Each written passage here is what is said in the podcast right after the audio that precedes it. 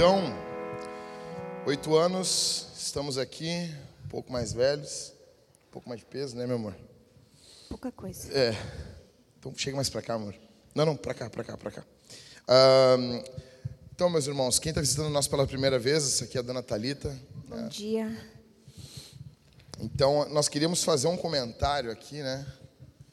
Ah, esse aqui é um caderno de membros para quem está visitando a, a- a igreja. E nós queríamos nos dirigir a alguns irmãos aqui, alguns irmãos que chegaram na igreja no início, lá em lá em maio de 2013, né? Começamos a, a Vintage em basicamente em outubro de 2012, né? Então nós começamos as reuniões. Ah, o início é um pouco meio triste, né? Meio bad assim contar, né? Ah, como é que foi o início da igreja? Ah, um pastor estuprou três mulheres. As pessoas ficam assim. É, é, aconteceu isso. Numa igreja, uma igreja, um pastor, um falso pastor, ele usou aí a sua posição ah, de autoridade, de púlpito, enfim, para, entre aspas, benefício próprio. Ele estuprou, violentou algumas mulheres. E nós tínhamos amigos que congregavam nessa igreja, né? E eles, resumindo, eles se decepcionaram muito com o pastor, óbvio, mas eles não queriam ir em igreja nenhuma. Então eles pediram, disseram assim, Jack, teria como tu vir aí trazer uma palavra segunda-feira? E lá fomos nós, a Thalita e eu, andando no nosso gol 90, né, amor? Não, mas era, era legal aquele gol, né? Dragão. O dragão. O apelido do chamava carro era- dragão porque era velho, quente e cuspia. Isso aí é fumaça. E daí nós lá estávamos nós e começamos a fazer as reuniões. Resumindo, né? As reuniões cresceram, não não comportava mais no salão de festas onde nós fazíamos as reuniões. E nós pensamos em plantar uma igreja. E pensamos, vimos um prédio na zona norte, na Sertório, e começamos a igreja ali. Tu vai chorar, amor? Calma, calma. Tudo bem. E, e nós queríamos eh, comentar sobre os irmãos que chegaram no primeiro prédio lá, entendeu? Cadê o Ricardo aqui? Cadê o Ricardo da Bianca? Ricardo, tu, tu- tu é o primeiro que chega no segundo do prédio, então a gente não vai falar de ti. Que droga, né? Ó, acabamos falando aí, né? Ricardo tinha cabelo. Então, e aí, amor, como é que tu te lembra aí? Qual foi o primeiro membro aqui? Primeiro aqui é a Mariane e o. Peraí. Em primeiro lugar, eu queria dizer sou grata a Jesus pela tua vida. Que eu vi literalmente teus cabelos branquear na obra. e que me, me emociono muito em ver assim, essas letras bonitas, essa banda cantando bem. Não tinha nada disso no início. Era uma letra feia que eu fiz, colei numa, numa malha que custou cinco pila. E era o Jack e eu cantando. E teve culto que tinha seis pessoas, incluindo eu e o Jackson. E eu, todo esse tempo eu vi teu amor por Jesus só aumentar, teu amor pela missão aumentar. E eu glorifico a Deus, porque eu vejo que tu é um homem incansável na obra. Então eu acredito que não só eu, mas a igreja é muito grata a Jesus por ti. Muito obrigada, meu amor, por te doar. Uh, a primeira pessoa do caderno é a Mariane. Ela chegou na igreja sem namorar com Everton, segundo ela. Mas, segundo Everton, Chegaram os dois. Aí eu olhei aqueles dois assim, vocês são namorados? aí a Mariane e o Everton responderam ao mesmo tempo: não. E, o- e a Mari disse sim. Não, não, não, o. Everton disse O Everton sim. disse sim, a Mari disse não. O Jacques perguntou: vocês são namorados? Os dois responderam: Sim. não. Exatamente assim. E eu me lembro da Mari que o Jackson disse assim: Tu tem que conhecer essa moça. Ela é uma moça de Deus, tu vai amar ela. E realmente, eu amo ela intensamente. Obrigada, Mari, pela tua presença todos os sábados e domingos. Tu faz diferença na nossa vida. Obrigada, pastor Everton. Tu tem um jeito único e especial de nos pastorear. Aí embaixo do caderno, é assim, a, a mem membro 1 um é a Talita, né? Então pulando aqui, daí é a Mari, aí depois é o, o Mateus. Cadê o Mateus aqui? O Mateus. Mateus e a Carol. Como é que foi a chegada deles na igreja, amor? Tu te lembra? Carol chegou loirona, de salto alto, parecia mais alta do que era. Tu olhou assim. Eu olhei, nossa, como é que esse rapaz conseguiu namorar com essa guria? de chapinha no cabelo. E o Mateus não sabia para onde olhar quando conversava porque, contigo. Porque eu sou vesgo, daí ele tinha vergonha de olhar para minha cara. E eu achava Aí eu olhava, estranho, por que que o Mateus tá olhando ele pra só cima? ficava assim. Ah, o cara, ah, o pastor é vesgo, Ele né? olhava para tudo que é lado, mas não olhava para o Jackson. É. Deu até para desconfiar, mas será que tem um pecado oculto aí? Não era, era só constrangimento. Cuida aqui para não, pra não bater aqui. A Carol depois estava procurando emprego, trabalhou com a gente, Né? trabalhou. Foi muito louco, ela chorou na linha. Te lembra, Carol? Foram benção. O Mateus, ele, ele, ele já fez de tudo na igreja, só não pregou, tempo que não quis, né? Porque não quis. É, mas o Mateus já fez de tudo. Nós somos gratos pela tua vida, Mateus. É, tá louco. É, o Mateus é, é um presente de Deus para nossa igreja, presente de Deus para nossa época. Ah, existem pessoas, irmãos. eu vou dar um exemplo aqui. O pastor Daniel da nossa igreja, ele, eu botei essa semana no, no no Instagram, né? Ah, o Daniel tem que fazer um Instagram, tudo. Lá tá o Dani lá atrás lá. E o Dani, e o Dani ele não, não, não gosta de rede social assim. Ele brinca tudo, né? E, e eu sei que os irmãos, eu fiquei muito feliz. O presbitério nosso, a gente é uma família, sabe? Então, aí a Camila mandou para mim, o pessoal no grupo da catequese pedindo, né, botaram lá o meu vídeo ou, ou, ou coisa que eu pedi pro Daniel fazer um Instagram, né? Só que eu não, eu não gosto, às vezes, de pressionar muito o Dani, porque a gente trabalha já há algum tempinho aí e o Dani, ele, ele, ele ama os bastidores. Então, a gente tem que empurrar o Dani, né? O Dani não é pavão, assim, não é aparecido, né? E, e o Mateus, ele, ele tem essa mesma pegada do Daniel, né? O Mateus... É, é- gente, é muito fácil é muito fácil ahn, pessoas que estão ocupando o púlpito ahn, se perder entre Jesus e a sua pessoa, sua promoção pessoal. Mas pessoas como o Daniel, como o Mateus, o Mateus é. Precisamos dele cantando, o Mateus cantava. Precisamos dele tocando, ele tocava. Ah, chegou na frente da igreja, tinha cocô de gente na igreja, o Mateus limpa. Ah, precisamos de dinheiro emprestado para a igreja, de nome para alugar o prédio. O Mateus e, e- e a, a Jéssica, o prédio foi alugado no nome deles. Era, era Mateus e outro, ou Jéssica e outro. O Mateus já foi o outro. Já veio o outro. E, e, e o Mateus é, cara, uma bênção. E eu me lembro assim, eh, às vezes a gente se reunia e tinham pessoas que, tipo, elas, tu notava que elas tinham um plano B. Cara, quando tu planta uma igreja, tu não tem um plano B, tu não tem para onde ir. Tu vai fazer o quê? A, a igreja não, não avançou, o que tu vai fazer? Tu vai te lembrar alguma outra igreja? Eh, Talvez tem pessoas que têm vergonha disso, né? E o Mateus dizia: Eu não tenho plano B. O meu único plano é o que Jesus está fazendo aqui na Vintage. E eu acho que isso é a coisa mais encorajadora que um plantador pode ouvir. É. um membro que não tem o plano B. Exatamente. Que ele está ali para morrer pela missão, né? Exato. Então, o Mateus e a Carol. A Carol é um, é um, É um anjo. É um anjo, né? Não Um anjo é meio Mateus pecador, teve- né? Não sei como é que o Mateus teve coragem de fazer um filho nessa moça. Ela é um anjinho. É. Vamos lá. Aí, nós temos aqui ele. Eu tenho que me redimir agora, né? É. Porque eu falei muito, muitas coisas, muitas tretas dele na sexta. Então nós temos aqui o Rodrigo. É. O Rodrigo. O Cadê o Rodrigo? Ali tá ali, o Dindo. Ele e a Jéssica. amado do nosso coração. Rodrigo, na verdade, ele, ele era para ter sido membro o primeiro, né? É. Que foi, foi, só que o Rodrigo, O Rodrigo foi a primeira pessoa a saber da plantação da igreja depois, depois, de da, mim. depois da Thalita, eu me, lembro, eu me lembro como se fosse hoje. Ah, a gente sentado assim em 2012. Rodrigo foi nas reuniões dos protótipos, né? E, e eu e o Rodrigo no Bourbon Ipiranga, sentados, e o Rodrigo dizendo assim: Jack, eu tenho que te contar uma coisa que eu não contei pra ninguém. Deu, o que esse cara vai contar, né? Não sei. Aí eu, eu disse, bah, cara, eu também tenho que te contar um negócio que eu não contei pra ninguém.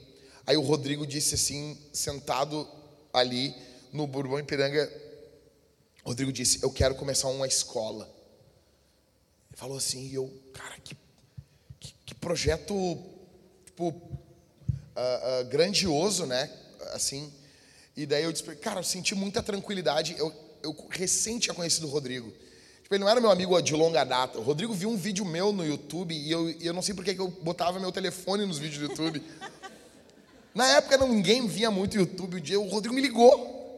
E aí, Jack, não sei o quê. blá, blá, blá, blá. E eu, Trifalante.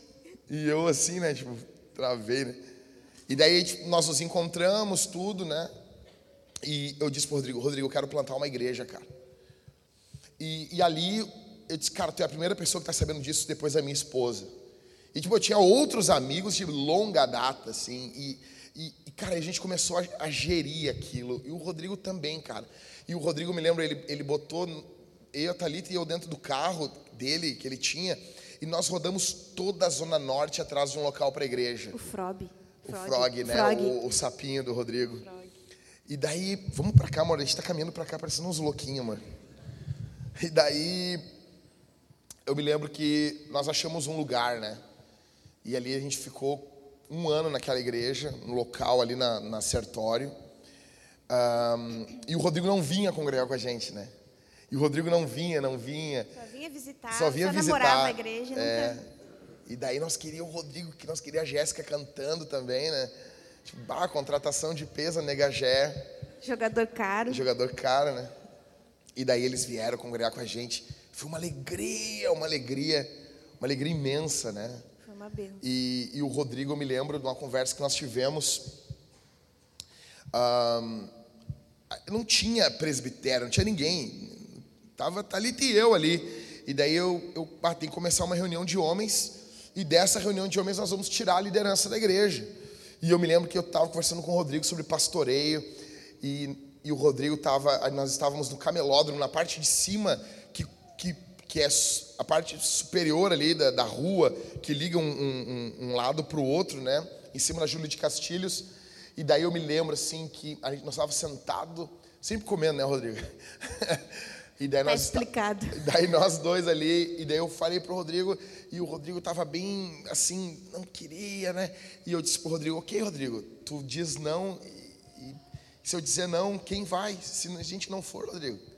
E daí eu me lembro que a gente começou a chorar ali, nós dois ali, pensando nas ovelhas, assim, pensando no pastoreio, no cuidado. E tipo, daí nós começamos os GCs, e o GC do Rodrigo sempre foi o melhor GC da igreja. E ele fazia, ele botava quadro e coisa, e, e era uma bênção. Todo mundo que saiu do GC dele foram. Né? foram líderes que foram formados por ele, assim. Então, cara, sem palavras, né? Quem mais aí? A Jéssica. A Jéssica, Negagé. A Jéssica, ela é eu, uns 10 anos atrás, eu acho. O Rodrigo sempre diz isso. A Jéssica é como uma irmã mais nova, né? Muito parecida comigo, ela me entende. Ela. A Jéssica, não tenho o que dizer, né, Jéssica? A Jéssica é eu 10 anos atrás. Então, cuidado ó, no que ela pode se tornar. Tu é uma benção, Jéssica. Uma Tu- benção mesmo. A gente vê Jesus crescendo cada dia mais na tua vida. É. Tu tem amadurecido, tu tem crescido em graça, em fé, como mãe. As crianças te fizeram muito bem. Muito. É uma alegria olhar para trás, ver oito anos atrás e te ver agora, ver que tu tem te tornado uma benção, uma serva de Deus, como é a vontade dele. Até chorar, Jéssica chora. Até chorar, ela chora agora. Aí chegou a Camila, né? Pá, Aí a Camila, Sorriso mais lindo dessa igreja. É, Eu duvido que alguém tenha chego aqui e não lembre da recepção da Camila. é. É o abraço mais aconchegante que tu pode conhecer. Camila, que Jesus te abençoe. A Camila estava no chove não molha, terrível. Na época eu ainda não era muito cara dura e eu não tinha coragem de dizer para ela, porque ela ia na igreja e depois ela ia para as festas, para as farras. Até que ela foi num carnaval, vou te dedurar, Camila. Camila foi para um carnaval em Laguna e o Rodrigo chegou e. Tá, e aí, Camila? Meteu o pé na porta, né, Rodrigo? Aí a Camila tomou vergonha na cara, decidiu por Jesus e nunca mais foi a mesma. É. E tu é um presente lindo de Jesus para essa igreja. Coisa boa é te ver se tornar a mulher de Deus que tu te tornou. E ela tá solteira. É. E eu queria dizer aos jovens solteiros que estão nos assistindo, talvez online, se puxem, porque é jogadora caro, é jogador caro. É. Então, talvez a gente possa pensar em deixar você cortejar ela. Ah, aí depois chegou o Cris, né? Eu, o Cris, eu me lembro como se fosse hoje. Cadê o Cris? Tá lá. O Cris é o cara, meu, que, tipo... O se Cris alguém- chegou na mesa e na mesa ficou.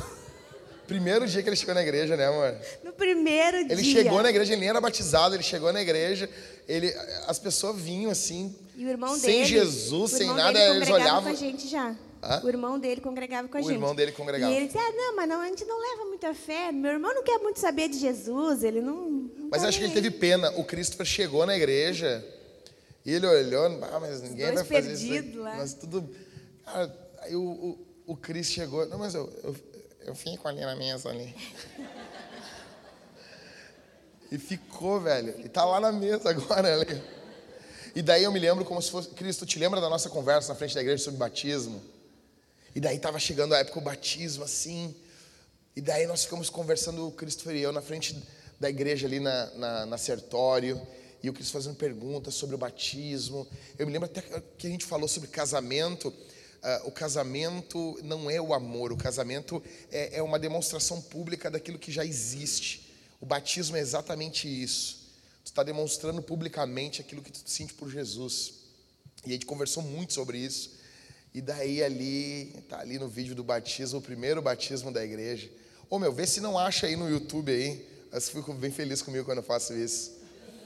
O canal da Vintage é o primeiro batismo da Vintage. Se botar em vídeos o canal da igreja e, e voltar à moda Miguelão, tu encontra aí o primeiro batismo. Foi muito lindo. E foi demais, cara. Quem batizou ele foi tu, Rodrigo, e tu e quem? E o Fé, acho. Tu, tu e o irmão dele, né? Não. O Halisson? O rally, isso mesmo. E daí nós fizemos o que nós sempre sonhávamos em fazer, né? Que era o quê? Era. Cadê a Pri?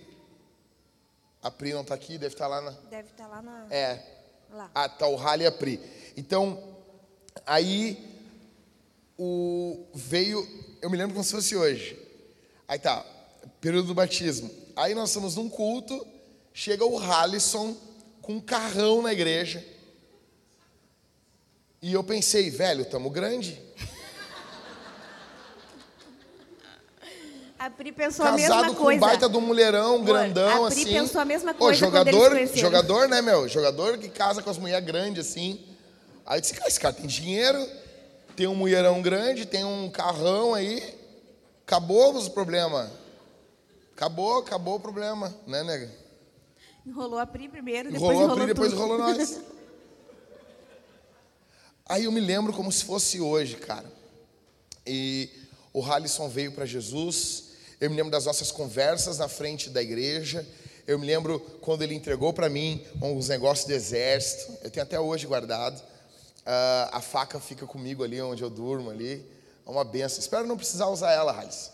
E e a gente conversando, e eu me lembro a crise, aquela coisa, eles moravam juntos, não estavam casados. E, cara, vão casar, meu. Eu me E lembro daí, que o Halisson tinha um semblante bem pesado. bem né? pesado, Não bem era pesado. o Halisson de- não, de não hoje. era, é. Nervoso, ele era É, brabão. Assim. Exato. Agora é uma, uma, uma China. Tá de aniversário hoje, né, Rally? Feliz aniversário, Rally. Tu vai com nós para pra lajeado, seu sem vergonha. Então, aí, cara, a, a Camila, amiga da Priscila, vindo, né? E quem batizou quem? Foi tu que batizou? O Halisson batizou a Pri e a Pri batizou a Camila. Isso, cara, e nós já sonhávamos com isso, né? A pessoa foi batizada, já pode batizar ali, na hora, sem preparação, sem coisa. E eu me lembro que as pessoas ficaram apavoradas, né? Ah, mas não é só os pastores que batizam, cara. Eu quero batizar ninguém, meu. Ficar um culto lá, quase caí, bati com a minha nuca lá, quase morri lá. Ô, oh, larga aí, larga aí. Volta lá, volta lá. Ah, aí. Dá volume. Volta, volta, volta um pouco. Volta aí. Volta antes dos outros batismos. Volta, volta. Tem irmãos que são em Santa Catarina.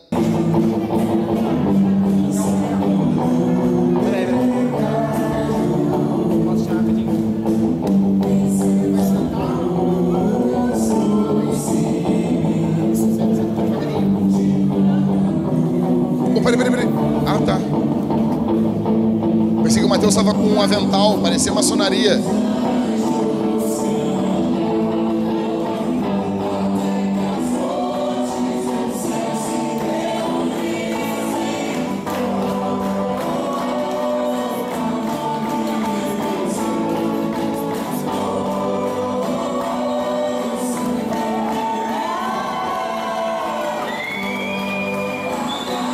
Pô, não podia aparecer isso aí, né? É, gente, isso é igreja. Isso é igreja.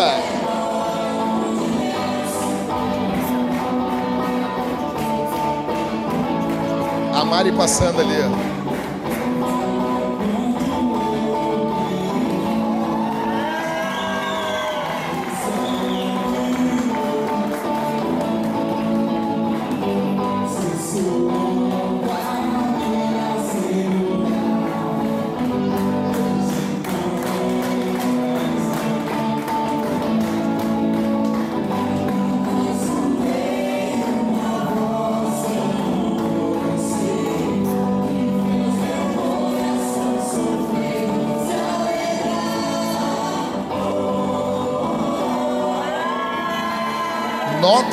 Halisson vai ficar perdido nessa hora. Ele não sabe se sai, que a Pri vai batizar comigo. E daí agora eu aviso, tem que sair. Aí ele, ah, tá, tá. Aí vem a Camila. Aí, bem louca.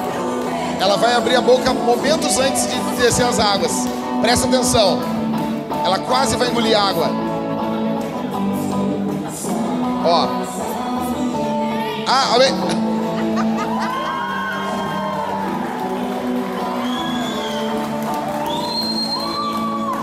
Parou, parou aí, valeu. Bota, bota do Cris direto lá, vamos ver. Cadê do Cris?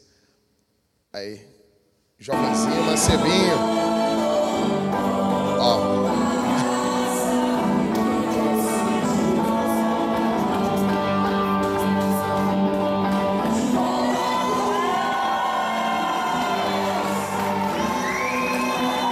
Valeu. Então, aí chegou o Halisson e a Pri, né? Hein, nega? Aí chegaram o Halisson e a Priscila. Uh, o Halisson veio junto, fez todo aquele H, falava de teologia e vazou. O Halisson no canto dele, ali, né? Dois malboro por dia, firmou o cavalo. né, Hali? Sem filtro, bem louco. Uma benção, a Priscila uma benção também. Casal serve em tudo, né? A Priscila fica louca organizando as coisas. É a diretora da, da escola. a Priscila é uma benção, uma benção, uma benção. Então chegou Karine e Leonardo. Cadê a, a Karine? Karine. Pouca coisa Cadê braba era a Karine. A Karine, velho. Muito mansinha. Primeiro culto da Karine foi no dia 2 de fevereiro de 2014 na igreja. Por que eu me lembro? Porque é aniversário, do, é, é, aniversário da Talita. E é dia da Iemanjá, né? E desde que eu sou. A gente era namorada, a Thalita. Cara, volta e meia, a Thalita tava de azul no, no aniversário dela. Eu dizia, tá, tá, tá homenageando a Iemanjá aí. E, cara, eu não falei isso num púlpito no dia 2, né, amor? E a- Falou que quem estava Quem tava de azul- ali naquele culto estava homenageando a Manjá. E a Karine estava com vestido de chifão azul. primeiro culto que ela veio. E ela ficou indignada. Ela disse que ela nunca mais botava os pés nessa igreja. Tá aí. Oito anos depois, está ela ali cumprindo sua promessa. Leonardo, uma bênção, uma bênção, uma bênção, uma bênção de Deus. Léo, tua vida é um presente para nós, Léo.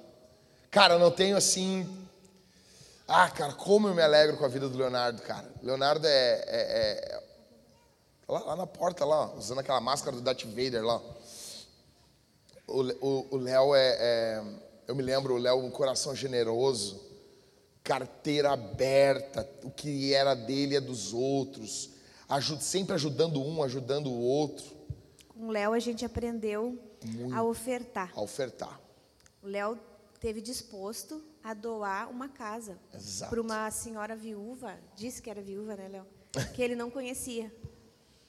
E eu me lembro que o Léo ligou para mim, Jack, eu estou pensando em dar a casa para a mulher ali, a mulher está precisando, o que, que eu faço? Eu disse, cara, na época nós tínhamos alguns policiais na igreja, vamos pegar o CPF dela e vamos pesquisar. E daí ela não quis dar o CPF, né? Te lembra, Léo? Mas eu falei pro Léo, "Ah, o que, o que tu está disposto a doar, o Senhor recebeu, né? E a Karine, uma bênção, né? Ah, ah, firme, ah, Me lembro que a Karine, na época, vou te dedurar, Karine, não tinha dúvida sobre a maternidade, lembra? Teve muita experiência ruim em escolas e ela tinha muita dúvida sobre maternidade. E hoje a gente vê a obra linda que Jesus fez na vida da Karine. Ela é uma excelente mãe, né, Léo? E a gente nota, às vezes tu pode ficar pensando, será que eu estou acertando? Será que está sendo suficiente? Mas a gente percebe no comportamento do Cris, não só no comportamento em questão de educação, mas a gente percebe na noção de Cristo que ele tem desde pequenininho. Isso é muito lindo. Que Jesus te abençoe, Karine. E daí chegou a nossa querida amiga Sunamita. Cadê a Suna aí? Foi, tá, não, a Suna foi uma loucura, né? Ela chegou nesse culto aí, né? A Suna chegou nesse culto, Do batismo. chegou marcando presença. Como é que foi que ela chegou, mano? Chegou, era bem magrinha, com cabelão. E aí a gente tava. A piscina sempre deu. Problemas. Deu treta, né? Daí a gente não sabia como tirar a água da piscina, Uhum. porque estava tendo janta ao mesmo tempo, que na época a gente fazia jantar para poder conseguir pagar o aluguel. E aí a gente estava tirando a aguinha de baldinho, né? Pegava o baldinho e ia lá na porta, pegava outro baldinho e ia lá na porta. E aí a Suna vendo aquilo, né? Eu acho que não se aguentou e se levantou da mesa assim. E eu só vi ela conversando, não sei com quem que era. Ela chegou assim: Não, não, mas a gente vai pegar aqui, ó. Esse piso aqui é de piso frio mesmo. A gente vai derramar essa piscina e a gente vai levando com rodo, assim, ó. E ela não esperou ninguém fazer ou não fazer. Ela já foi ajudando as outras irmãs, viraram piscina. E a Suna pegou um rodo e foi. E foi, e foi, assim. E eu fiquei olhando assim. Gente, eu não sou uma pessoa lerda. Mas a Suna me ganhou umas mil vezes. Ela me deixou assim de boca aberta. Eu, eu só me lembro de ter pensado, mas quem é essa mulher proativa? E ela se foi, assim, levando água com rodo no primeiro culto dela. O que ela falou pra nós a primeira vez que eles dormiram lá em casa? Ai, coitadinha. Não, fala aí, fala aí. Tem que falar, tem que falar. Então, a Suna, vocês podem ficar tranquilos que ela sempre vai ser muito sincera. Vocês não precisam ter dúvidas. Aí nós, nós tínhamos um. do- A gente tem até hoje ainda. Não, a gente deu, a gente já se livrou. Tu acha que eu tenho? Não, já Não, não, não. eu Digo, o sofá tá O lá em sofá tá lá. O Maico e a Suna dormiram num sofá cama que era do tamanho desse que, a que o Felipe e a Zana estão sentados. Aham. Tá lá em casa ainda. Duro, Era duro. o Maicon, a Suna e... E a Sofia. E a Sofia. Uhum, não, a três. Sofia a gente botava uma caminha do Botava lado, no né? colchãozinho, é. Na época, o Maico nos amava o suficiente para dormir no É. sofá-cama. Hoje ele não vai nem no quarto de hóspede. Mas tudo bem, a gente É, é verdade. é, deixa pra lá. E aí eles dormiam no sofá-cama e era muito duro, muito ruim o sofá-cama. Então eu enchia de edredom para ver se amenizava um pouco, né? Só que era uns edredom velho, velho, porque na nossa primeira casa tinha goteira. E não tinha para onde mudar a cama de lugar. Porque o quarto era porque muito o quarto pequeno. era muito pequeno, não tinha para onde fugir. Então pingava em cima do edredom até que tu conseguisse arrumar a goteira, mofou o dito do edredom. Aí a Suna olhou aqueles edredom que eu usava para forrar, mas igual, né? Eu devia ter tido um discernimento maior. Aí até que enfim alguém com sabedoria veio, ela me olhou. Mas tem que botar umas capas nesse edredom, né? Primeira vez que ela foi na minha casa. Ah, mas vocês usam essas mas, coisas mas, assim? Mas tá precisando umas capas, né? Essa é a Suna. O Maicon, uh, uma bênção. Não, mas não vamos só falar né, dessa... A Suna é só desgraça. Suna, é, não é só desgraça. A Suna tem um coração enorme, um coração de mãe, não só com as filhas dela, né? É. Ela tem um coração de mãe com todo mundo. Todo mundo. E ela é, tem um coração muito generoso. Muito. Né? Então, que Jesus abençoe. Gosta do cascalho, né? Gosta. Se vocês tiverem um negócio, quiserem prosperar, coloca a Suna para trabalhar. Então, e, e eu me lembro assim, quando a, a, Isabel nasceu, que a Thalita ficou meio louquinha por um período ali. Meio, ele está sendo bem gentil é, comigo. E eu me lembro assim, porque a Thalita ficou com depressão pós-parto muito violenta. E daí o Maicon e a Suna foram lá para casa e acamparam lá. Com a Mariana pequenininha. Uhum. E a Thalita, quando estava com a, com, a, com a Isabel, onde a Thalita ia com a Isabel, a Suna ia atrás. A Thalita virava, a Suna estava olhando para ela assim, rindo assim. Tipo, vai que essa louca faz um troço pra criança, não, né? mas foi precioso. A Suna deu o primeiro banho na Isabel, porque eu tinha, eu, eu fiquei com depressão e eu tinha medo, não é que eu peguei rejeição, eu tinha medo de não saber é. cuidar. Então a Suna foi lá, eu acho que eles ficaram uma semana na nossa casa, né? O Michael uhum. largou, largou serviço. A Mariana era pequenininha, acho que ela, não sei se ela tinha um ano já, acho que já tinha um ano. E a Suna deu o primeiro banho, foi a Suna que arrumou o bercinho para Bebel deitar a primeira vez. E ela fa fazia comida, arrumava a casa, cuidava da Sofia, da Mariana, cuidava de mim. Muito. E cuidava mesmo de mim, né? Literalmente. Até demais, né? Ficava sempre Até olhando. uma hora, tipo, eu tava pirada, mas eu notei, né? Eu disse, ô Suna, eu tô vendo que tu tá me cuidando, tá? e eles ficaram uma semana lá cuidando de nós. E o, o, o Michael entrou pro, pro, pro time dos pastores e ao exemplo do Cauê, né? Também que sempre serve na banda aí. O Cauê veio para a igreja, ficou um tempão até começar a cantar na igreja, né? Então a gente nunca foi muito desesperado. E o Maicon já era formado em teologia, já tinha veio de uma igreja onde era um evangelista, na igreja já tinha uh, tempo de presbitério, né? Ele veio para a Vintage e sentou a bunda dele na cadeira ali e ficou servindo, servindo. Né? Ele tinha, tinha o GC lá em Novo Hamburgo, ele nem liderava o GC, ele estava lá ouvindo. E tranquilo, até que, cara, vamos servir no, no presbitério. Fomos na casa, como a gente sempre faz, o cara vai servir no presbitério. A gente tem uma conversa extremamente tensa com a pessoa, com, com a esposa, re, regada lágrimas, regada acusações, uma coisa e depois a gente sai, é uma bênção, né? E o Michael é uma bênção. E por que a gente está encerrando no Michael? Não, ó, Dani, a Ingrid são uma bênção, são nossas, são. A gente, a gente, eu falei para Thalita, vamos fechar no primeiro prédio. Aí o último aqui era o Ricardo. E o Ricardo sempre fala: a pessoa vai embora da igreja, o Ricardo, ó, tô subindo no caderno, ó. Tô subindo as páginas aí, hein? Eu acho bom que o Ricardo não suba mais, porque, porque daí senão... o negócio tá sério. O Ricardo, o Ricardo sempre que falava isso aí. Ó, ó, ó, ó, a Carol que faz o caderno de membro todo ano, né? Aí o Ricardo, ó, tô subindo, que, que, que foi legal todo o caderno? Irmãos, é uma alegria muito grande e é uma benção, eu gostaria de falar também. Ah, a Sophie. Gente, dizer, dizer uma coisa assim para os irmãos. A Sophie foi basicamente assim a primeira criança da igreja, foi a primeira criança da igreja mesmo que nós nos envolvemos. E a Sofia, ela tinha, como é que era o nome da, da, do que ela tinha, Michael, na luxação bilateral. bilateral. Resumindo, ela tinha um problema era no quadrilzinho dela, né? Não, não é no quadril, é na fêmur. O fêmur Os meio dois desencaixado. Os fêmurs dela eram desencaixados. É. E os médicos demoraram para diagnosticar. Aí eles chegaram, o Marco e Su chegaram bem aflitos, porque ela uhum. já estava precisando da cirurgia. E eu acho que ela tinha o quê? Dois aninhos, três aninhos? Não tinha três anos, né? É. E a Sofia, encantadora, né? É. Uma bonequinha, como sempre. E eu me lembro que ela fez a cirurgia e ela ficou com muito medo.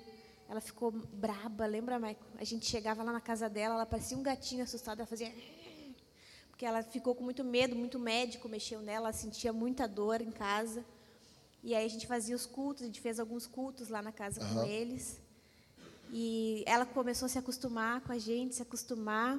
Até que a gente, eu me lembro do aniversário dela, de três aninhos, ela estava ainda com gesso e ela andava de bumbum por todo o salão, né, dando risada e conversando com a gente. E a Sofia é lindo, ela, ela é querida, ela é amada, ela é comportada.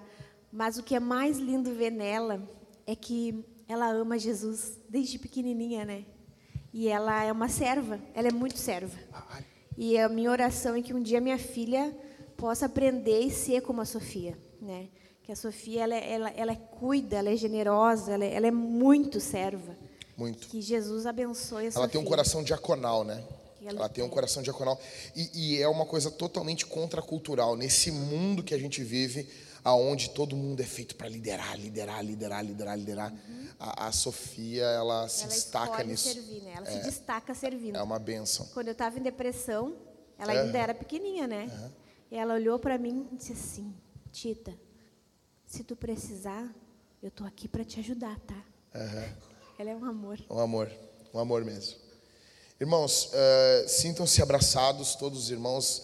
Uh, nossa igreja é pequena, né? nós temos muitos sonhos uh, para avançar com o Evangelho, nós temos muita vontade de plantarmos igrejas, de avançarmos. Hoje temos a, a inauguração da igreja em Lajeado, a igreja Angar, e isso nós cremos que é apenas o início do que Jesus está fazendo. Que não seja sobre nós, que seja sobre Jesus. Um, eu, eu gostaria muito de honrar minha esposa na frente de vocês, porque quando nós estávamos voltando para casa das primeiras reuniões da igreja, o Rodrigo estava lá, né? Quando não havia nada, estava a Talita, eu e o Rodrigo e o dragão. A Jéssica saía do serviço direto para casa. Ah, não vou lá, não. E o Rodrigo, e era só discussão, né, Rodrigo? E vinham uns caras muito loucos, querendo. Vocês têm que guardar o sábado. Te lembra, Rodrigo? E brigando, e tem que guardar o sábado. E, e eu discutindo com o cara, texto bíblico aqui, texto bíblico ali. E, e no dado eu perguntei, tá, mas tu guarda o sábado? E o cara, não. mas vocês têm que guardar. E, e, era uma loucura as primeiras reuniões da igreja, uma loucura, era uma loucura. Parecia assim, tipo, cara, papo de boteco, assim, era uma, horrível. Eu estava no meio da pregação, um levantava a mão, eu não entendi isso aí, o cara já começava a discutir. Cara, era uma treva, cara, era uma treva, era uma treva. Sabe, parece, parece, parece que, o, que, o, diabo era invocado, assim, e chegava assim, e aí, vim para o culto, entendeu? E desse meio louco, sabe, Uh, eu me lembro que um dia nós estamos voltando para casa, a Thalita e eu, e eu disse, Thalita, a gente tem que decidir o que a gente vai fazer. Nós já tínhamos vontade de plantar igrejas, só que pensava isso, não, isso vai demorar. E a gente não queria plantar a igreja, começar nessa vibe assim, porque pô, ninguém sonha começar uma igreja de um trabalho ruim que tinha dado em outra igreja. E nós estávamos projetando, a tia da Thalita tinha três lojas, três, três lojas de, de móveis, e ela tinha feito uma proposta, ó, dou uma loja para vocês, depois vocês vão pagando a loja. Tipo, era para nós era muito bom financeiramente falando. E eu me lembro que nós estávamos voltando para casa de carro e disse, Thalita, o que a gente vai fazer? Vamos começar a loja ou vamos porque não tinha como cuidar de loja, cuidar da igreja. Ou vamos, vamos investir em imóveis ou, ou pessoas? Ou pessoas. Eu disse, vamos investir em imóveis. E a Thalita disse: Não, vamos plantar a igreja. E eu me lembro que. Eu me lembro desde o início, eu me lembro das primeiras reuniões, quando. Gente, olha aqui para mim. Eu preguei um sermão de inauguração na igreja. Na outra semana, há oito anos atrás, eu comecei uma série sobre Jesus. O Rodrigo fez uma arte, nós botamos. A primeira série da Vintage é A Nossa Mensagem é Jesus.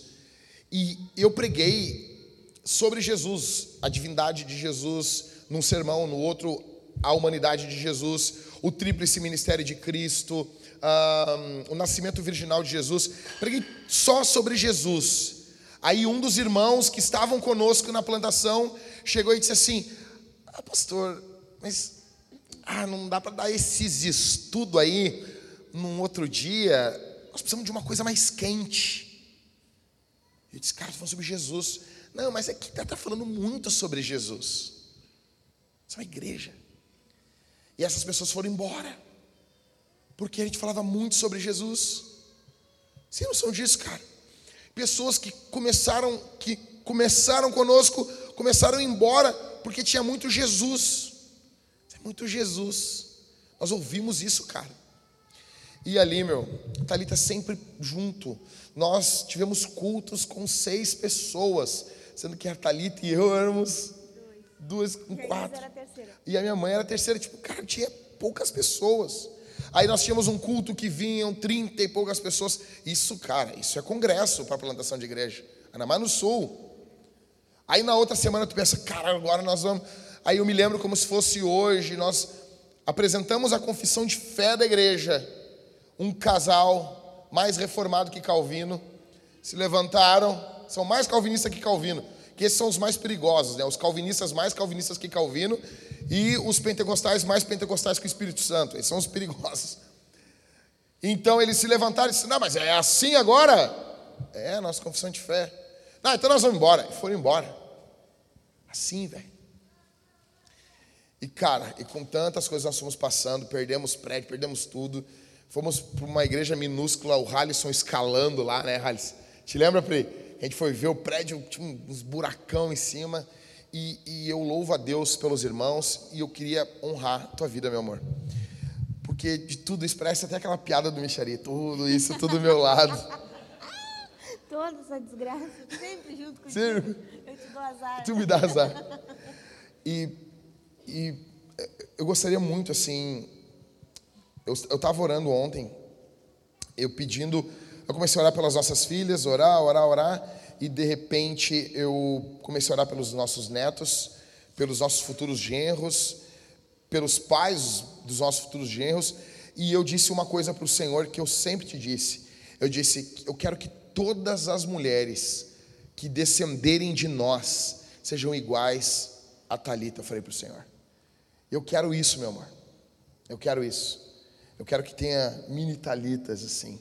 Toma bênção tu é uma benção na minha vida, eu sei que tu é uma benção na vida da igreja. E eu não quero rasgação de seda para os irmãos. Ah, então, de, é de coração isso, irmãos. É de coração. Nada, a gente, nós não teríamos começado a igreja se tu tivesse dito não lá no início. Se tivesse dito assim, não, hum, acho melhor não. Eu não ia dar esse passo. A gente só começou porque lá dentro daquele carro Gol 90, quebrado no meio, tu disse, vamos, vamos lá. E eu sou muito grato a Deus pela tua vida. Tu é uma benção, tá bom? Obrigado, meu amor.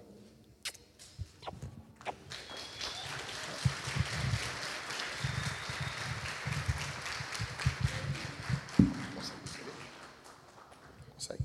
Calma aí, ajuda ela a descer para mim, por favor. Irmãos, eu prometo que eu vou ser breve. Abra a Bíblia aí em Atos 2. Fica tranquilo, irmãos. Mas nós gostaríamos, a gente ama os irmãos, gente queria muito ser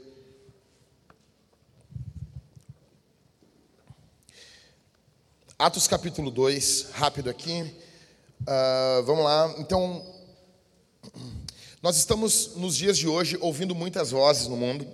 Muitas pessoas estão falando. Eu, agora, eu, eu, antes de vir para cá, eu estava ouvindo um, um podcast uh, e as pessoas discutindo política, né? Então, política tem sido a grande discussão da vez. Todo mundo acha que entende de política, né? E daí mandaram assim, ah, cara, viu que o, o fulano, o jornalista tal, foi demitido da Jovem Pan. E de, imagina, hoje em dia a grande discussão é, cara, antigamente, nos anos 90, quando alguém era demitido, ninguém falava. Ah, o jornalista tal foi demitido. Hoje não. Hoje o jornalista foi demitido por causa de uma opinião política. E, então já tem aquelas tramas, os vídeos no YouTube, monetização, e é uma loucura. É uma loucura, tá? Nós temos muitas vozes, vozes sobre política, vozes sobre escolas econômicas, capitalismo, capitalismo é errado, é certo. Marxismo é errado, é certo. Socialismo, mesmo sabendo que a gente sabe que não funciona, né? Seria legal se funcionasse, mas, não funciona. Entendeu? Afinal, é certo o capitalismo selvagem dá, vale tudo no capitalismo. Não, para é livre mercado. Tá aí, escravo pode, é livre, pode. Dá para concorrer com a China? Não, não dá. O governo tem que se impor ou não? E várias pessoas têm cada um as suas ideias, né? Porque se pode, a tosse está bonita, Mateus. Tamo junto. Não, sério, isso aí, isso aí. Isso é ele recuperado. Ele estava muito mal, né, Carol? Tava mal. Tu até pensou assim, bah, vou casar de novo, né? E então tem muitas vozes falando sobre economia, muitas vozes falando sobre política. Aí agora eu vi que o como é que qual, qual os outros o Lula e o Fernando Henrique se abraçaram, cumprimentaram o cotovelinho, né? O Lula um dedo ali, pô, o Fernando Henrique se odiavam, estão junto. Agora o Bolsonaro não serve, o Lula e, e o coisa. Daqui a pouco, aqui uns 20 anos, não, eu não duvido nada, tá os três juntos. Ah, não tem como. Nos anos 90 ninguém diria que o Fernando Henrique. A gente não sabe o dia de amanhã, não sabemos. Entendeu? Pode ter uma ameaça alienígena e o Trump e o Biden vão estar juntos. Então, ou seja, tem muitas vozes, gente, falando sobre política. Sobre... Então, assim, no meio de todos esses sons, nós precisamos ouvir um som do céu. Nós precisamos ouvir o som do Pentecostes. Atos capítulo 2, verso do 1 ao 4, a Bíblia diz: Ao cumprir-se o dia de Pentecostes, estavam todos reunidos no mesmo lugar. Dia de Pentecostes era celebração da colheita, 50 dias após a Páscoa, que era a celebração para o povo judeu da saída do Egito. Só que no cristianismo isso é ressignificado, porque Jesus morreu na Páscoa e ressuscitou no domingo. 50 dias após isso, ele, ele anda 40 dias com os discípulos, sobe aos céus e diz: Olha, fiquem na cidade, em Jerusalém, até que do alto vocês sejam revestidos de poder. Fiquem na cidade. É um mandamento, por quê? Porque, humanamente falando, ninguém queria ficar naquela cidade, porque Jesus foi morto naquela cidade. Dez dias após isso, dez mais quarenta, cinquenta dias. É o dia de Pentecostes estão todos reunidos ali em Jerusalém. Então, quando se cumpre o dia de Pentecostes, estão todos reunidos, esses 120 irmãos no mesmo lugar. Verso 2: De repente veio da onde? Do céu. Veio do céu. Nós precisamos ouvir o som do céu. Veio do céu um som. como de um vento impetuoso, e encheu toda a casa onde estavam sentados. Verso 3: E apareceram distribuídas entre eles línguas como de fogo, as quais pousaram sobre cada um deles. Então, vem aquela língua flamejante, aquele churrasco lá na virada de ano que o Rodrigo fez e queimou a carne, Rodrigo. Tu te lembra? O Maicon estava junto, mas todo mundo só lembra que tu queimou a carne, né, Rodrigo? E queimou porque eu botei o povo a orar, te lembra? Então imagina aquela, aquela, aquela chama flamejante, do moço flamejante, quem viu Simpsons sabe isso aqui, e aquela chama, e descendo aquele negócio serpenteando, cada, sobre cada um deles desce uma língua, uma labareda de fogo, sobre, e desce pousa sobre cada um deles. E apareceram então distribuídas entre eles línguas como de fogo, as quais pousaram sobre cada um deles. Verso 4, aí a consequência: todos ficaram cheios do Espírito Santo e começaram a falar em outras línguas, segundo o Espírito lhes concedia que falassem. Que som é esse? Qual é esse som desse vento? Que, que som é esse? No meio de tanto barulho, gente, o Rodrigo disse uma coisa que é fato, ele disse assim, o período que nós estamos vivendo é o período do grito. Todo mundo nos vídeos grita. Você pode ver, cara. Começa o vídeo, tá, cada um faz mais barulho. É, cada, é loucura. Nós não temos momentos de solitude, de silêncio, de contemplação. Não tem tempo para isso. É, é WhatsApp, é Instagram, é YouTube, é o último vídeo. Você não consegue mais lavar louça sem ouvir um podcast. Você tem que remir o seu tempo. É uma loucura. É o tempo todo. É uma música tocando. Você não tem mais silêncio. no meio desse barulho todo, a gente lê Atos 2, que veio do céu também um som. Que som é esse? Qual é esse som? Em primeiro lugar, esse som é o som de uma profecia cumprida. Esse é o som de uma profecia cumprida. Joel capítulo 2, verso 28 ao 32: E acontecerá depois disso que derramarei o meu espírito sobre toda a humanidade. Os filhos e as filhas de vocês profetizarão, os seus velhos sonharão, e os seus jovens terão visões. Há um grande problema sobre isso nos dias de hoje. As pessoas querem o derramamento do Espírito, elas querem, vou derramar do meu Espírito sobre toda a carne, mas elas não querem todo o verso 28, elas não querem que os filhos e as filhas profetizem, e que os velhos sonhem, e que os seus jovens tenham visões. Até sobre os servos, sobre as servas, derramarei o meu espírito naqueles dias. Mostrarei prodígios do céu, na terra, sangue, fogo, colunas de fumaça. O sol se transformará em trevas e a lua em sangue, antes que venha o grande e terrível dia do Senhor. E acontecerá que todo aquele que invocar o nome do Senhor será salvo, porque no Monte Sião e em Jerusalém estarão os que forem salvos, como o Senhor prometeu. E entre os sobreviventes, aqueles que o Senhor chamar. Deus tinha prometido isso.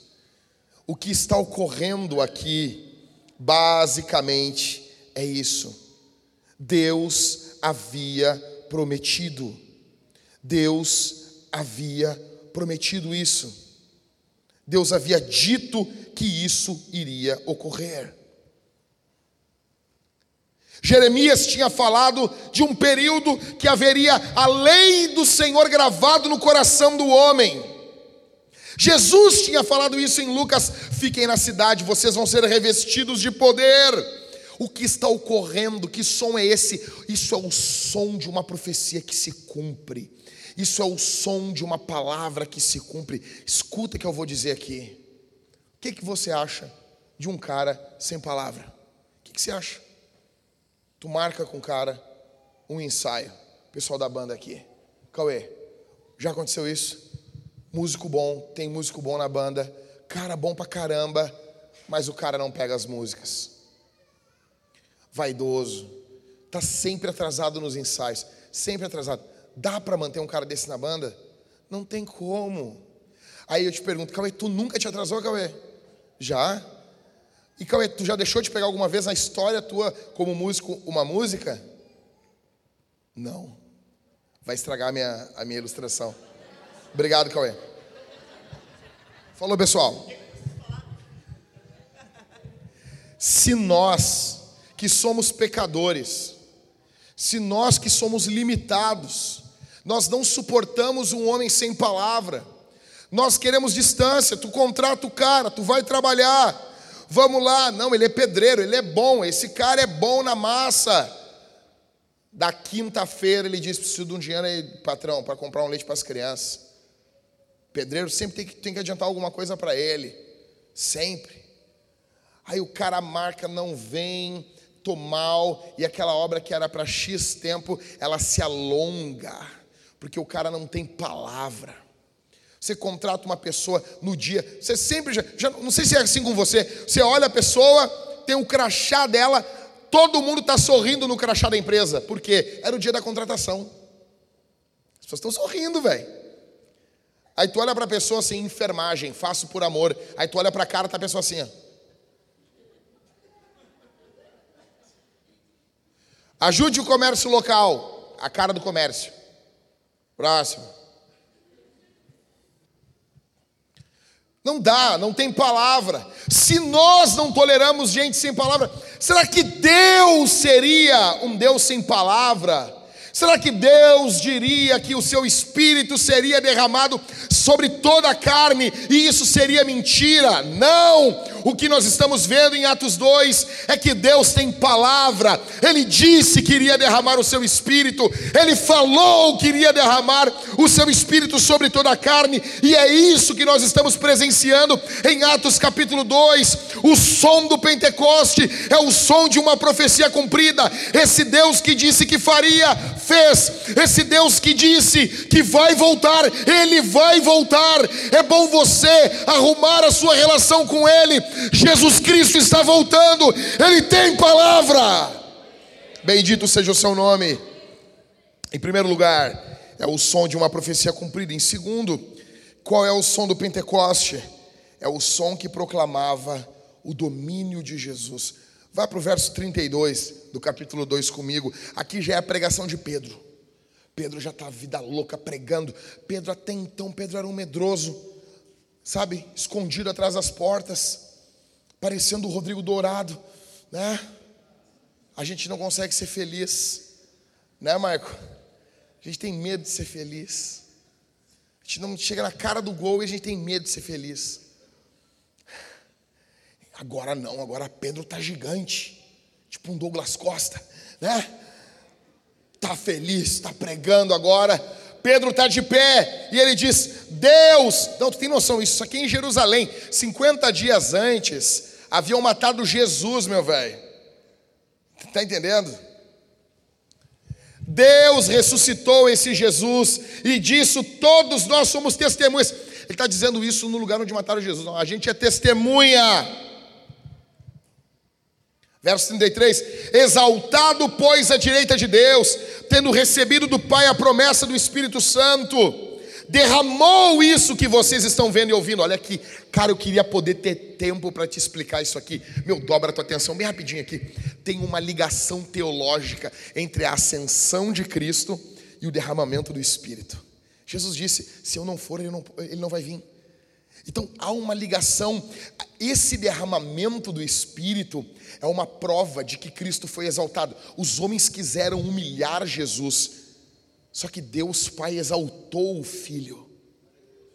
Esse filho ele é exaltado, ele derrama o seu espírito, esse empoderamento, esse, esse derramar do espírito que ocorreu em Jesus. Olha aqui, que ocorreu com Jesus em Mateus capítulo 3, o Espírito desceu sobre Jesus. Então agora esse Espírito é o próprio Jesus que derrama. É por isso que as nossos, os nossos credos vão dizer que o Espírito ele é ele provém do Pai e do Filho. Aí o apóstolo Pedro diz: porque Davi não subiu aos céus, mas ele mesmo afirma: Disse o Senhor ao meu Senhor: Sente-se à minha direita, até que eu ponha os seus inimigos por estrado dos seus pés. Verso 36 é uma bomba isso aqui. Portanto, toda a casa de Israel esteja absolutamente certa que a este Jesus que vocês crucificaram, Deus o fez Senhor e Cristo. Ou seja, que som é esse? Esse é o som que proclama o domínio de Jesus. Ele é Senhor. Ele é Senhor. É por isso que a gente planta igreja, porque nós não estamos preocupados com o que o Marquesan falava, nós não estamos preocupados com o que o Marquesan estava dizendo, com o que o Milk está dizendo. Nós não estamos preocupados, não é o nosso foco, as pessoas, ah, período de pandemia, o que, que vocês fizeram?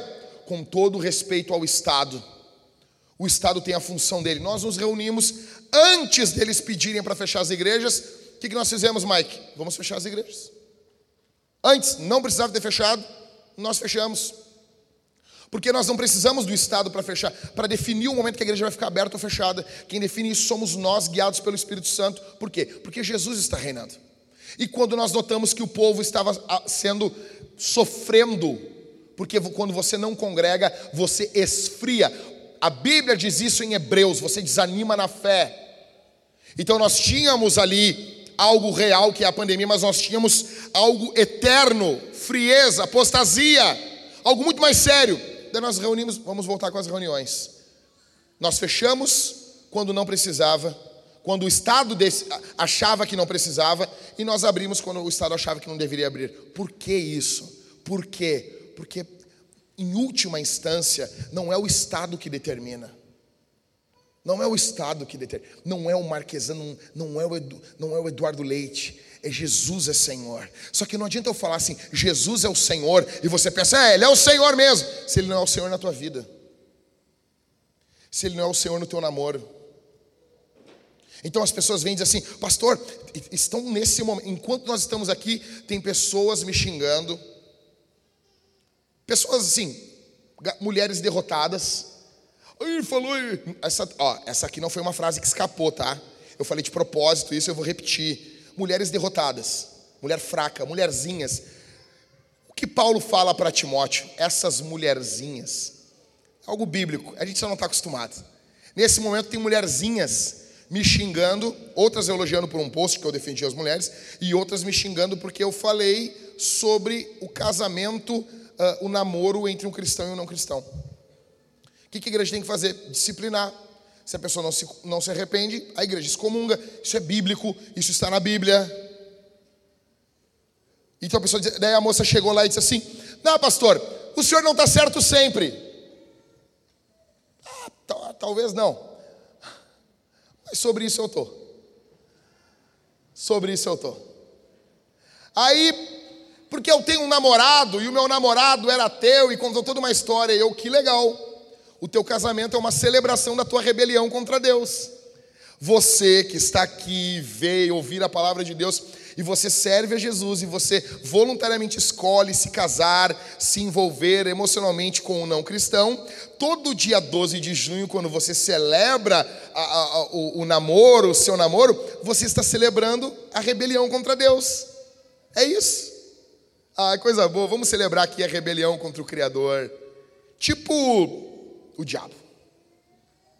Por quê? Porque Jesus não é Senhor do teu coração. Porque Jesus não é Senhor da tua vida. Porque Jesus serve para curar uma enfermidade. Porque Jesus serve para dar coisas para você, mas Jesus não serve para definir com quem você se casa. O apóstolo Pedro está dizendo: Deus o fez Senhor e Cristo. Esse é o som do domínio de Jesus. Jesus está dominando, por isso que a gente avança. Disseram para nós assim: Lajeado é uma das piores cidades para a gente se envolver. O prefeito de lá odeia igreja. O que a gente vai fazer? Nós vamos plantar a igreja em Lajeado. E o que nós vamos fazer para o prefeito? Um caganhão e caminhar. Que se dane o prefeito. É por isso que a gente planta igreja, para falar o que quer no. Sabe, que se dane o prefeito. Se o prefeito quiser, a gente ora. Então eu estou numa reunião, eu estou numa reunião de pastores. Sabe, eu. eu, eu ah, vomitar, só de falar. Então, liga. Jack, vamos, vamos nos reunir com os vereadores fulano de tal. Não, mas não é para pedir voto. E eu, cara, eu não vou, velho. Eu não vou, eu não vou. Então o cara é brother, é amigo. Jack, vai por mim, cara. Eu disse, cara, não vai ter foto nesses negócios aí. Aí bate foto minha com o vereador, é a pior coisa que tem. Então saiba, se o teu. Se, o- disseram, ah, o teu pastor tomou café da manhã com o vereador. Tomei, porque esses eventos, café da manhã é bom pra caramba, velho.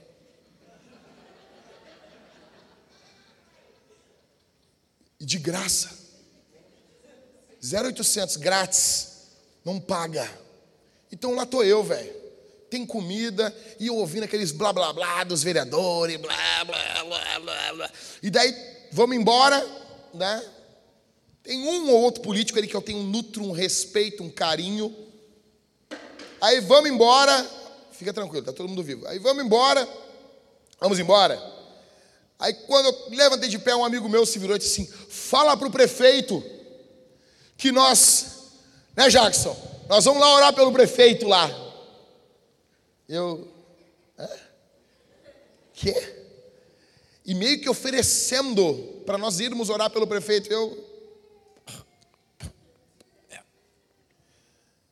E aquela babação, aquela coisa, sabe? Porque temos que, e vamos lá. Cara, na boa, até vou, se eu puder dar uns esporaços no prefeito com respeito, Vossa Excelência. Com respeito, óbvio, é um prefeito, é uma autoridade, não é uma pouca coisa, é um prefeito, é uma autoridade. A gente tem que respeitar.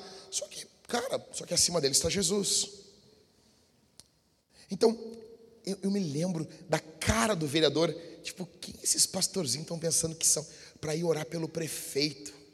Eu já me anojo, já me anojo, já nem quero orar mais. Sabe, deixa eu dizer uma coisa para vocês. As pessoas pensam muito do controle dos homens e pouco do controle de Jesus. Em muitas igrejas, os pastores são as celebridades, com todo respeito, Mike. Com todo respeito, Dani. Com todo respeito, Everton. Com todo respeito à minha pessoa também. Velho, mas nós quatro pastores aqui da igreja, nós não somos nada. Jesus é o pastor aqui. Jesus é o pastor dessa igreja. Nós somos, nós sempre falamos aqui, nós somos os pastores auxiliares aqui. É isso, Jesus é o centro, Jesus é o pastor, Ele é o plantador, Ele é o apóstolo. Hebreus capítulo 3, o apóstolo, o enviado. Jesus é o apóstolo, é o sumo pastor, Ele é o pastor da igreja. Nós não somos nada. O problema é que pensamos muito do domínio dos homens.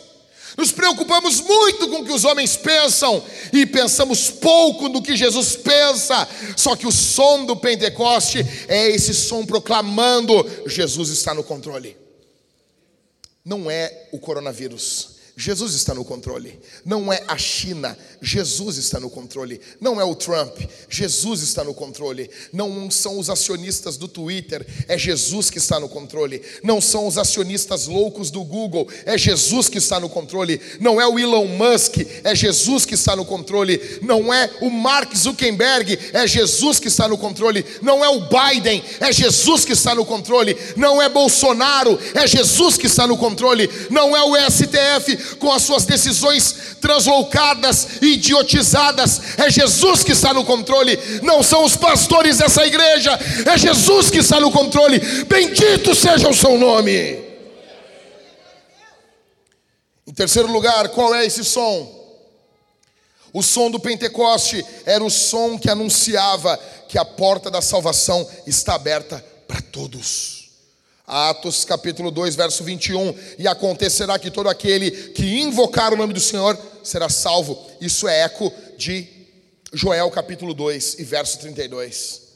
Aquele que invocar o nome do Senhor será salvo. Esse é o ponto mais alto, com todo respeito. Eu gosto de ouvir Joel falando sobre profecias. Eu gosto de ouvir Joel falando sobre sonhos. Eu gosto de ouvir Joel falando sobre visões. Eu gosto disso, mas para mim o ponto mais alto da profecia é quando o profeta Joel diz: "E acontecerá que todo aquele que invocar o nome do Senhor será salvo". É por isso que a gente prega. É por isso que dá para pregar. Porque Deus tem os seus eleitos eu não sei quem eles são, e por não saber, prego para todos. Mas o Espírito Santo pega esse chamado externo, que é a pregação do Evangelho, e executa o chamado interno no coração dos homens e mulheres que foram eleitos, amados pelo Senhor desde toda a eternidade. E esses eleitos, eles clamam, eles invocam o nome do Senhor e eles são salvos. E isso ocorre no mundo todo. Por isso que temos certeza. Por que, que a gente quer pregar o Evangelho, plantar a igreja em Lajeado? Porque a gente sabe que em Lajeado tem alguém que vai ouvir e vai crer. A gente sabe, se nós plantarmos hoje uma igreja no Iraque, ela vai avançar. Com todo respeito, perdoe aqui a, a, a minha.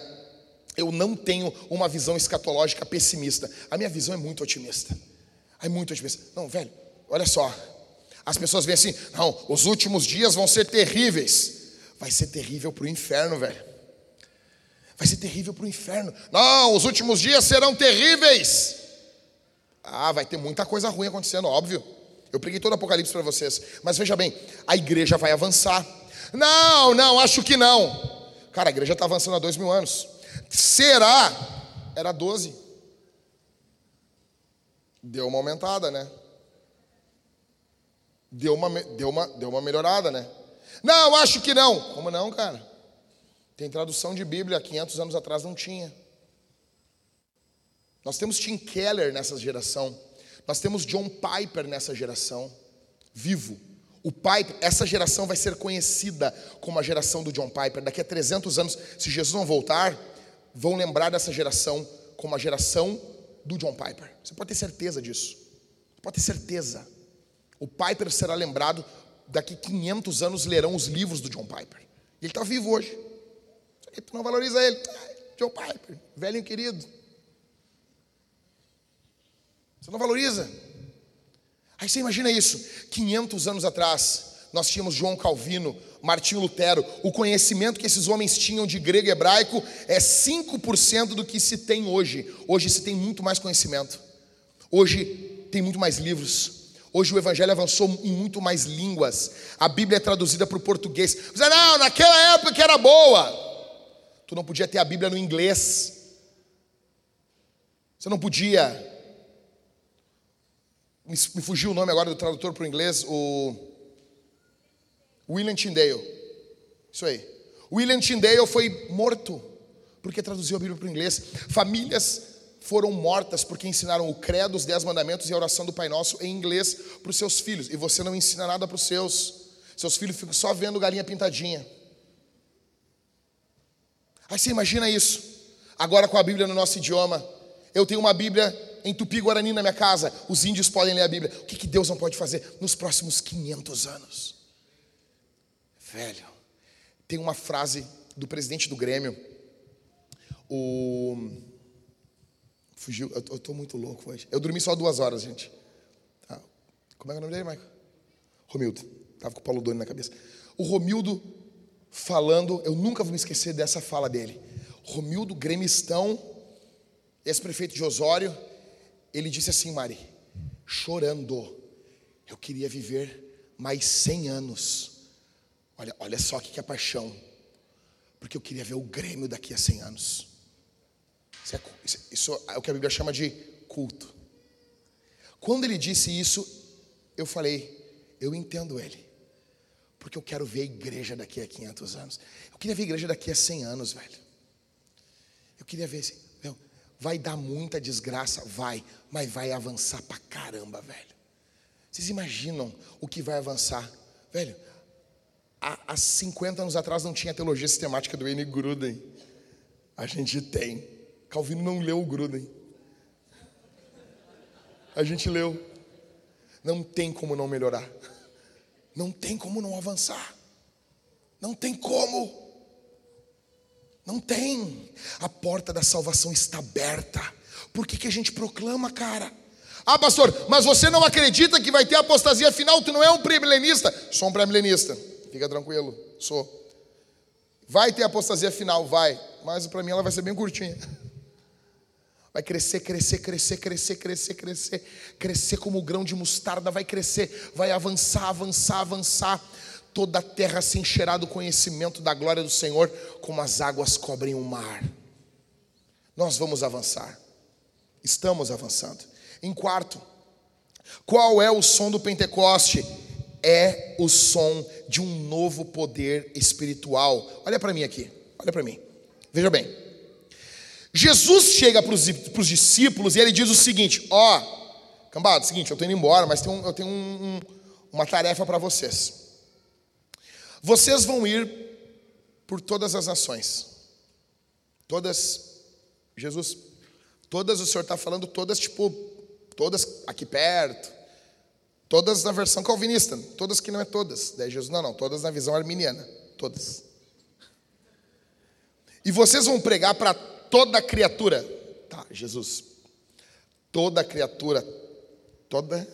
Jesus. Yes. Toda criatura. Vocês vão ensinar. Olha o que Jesus diz.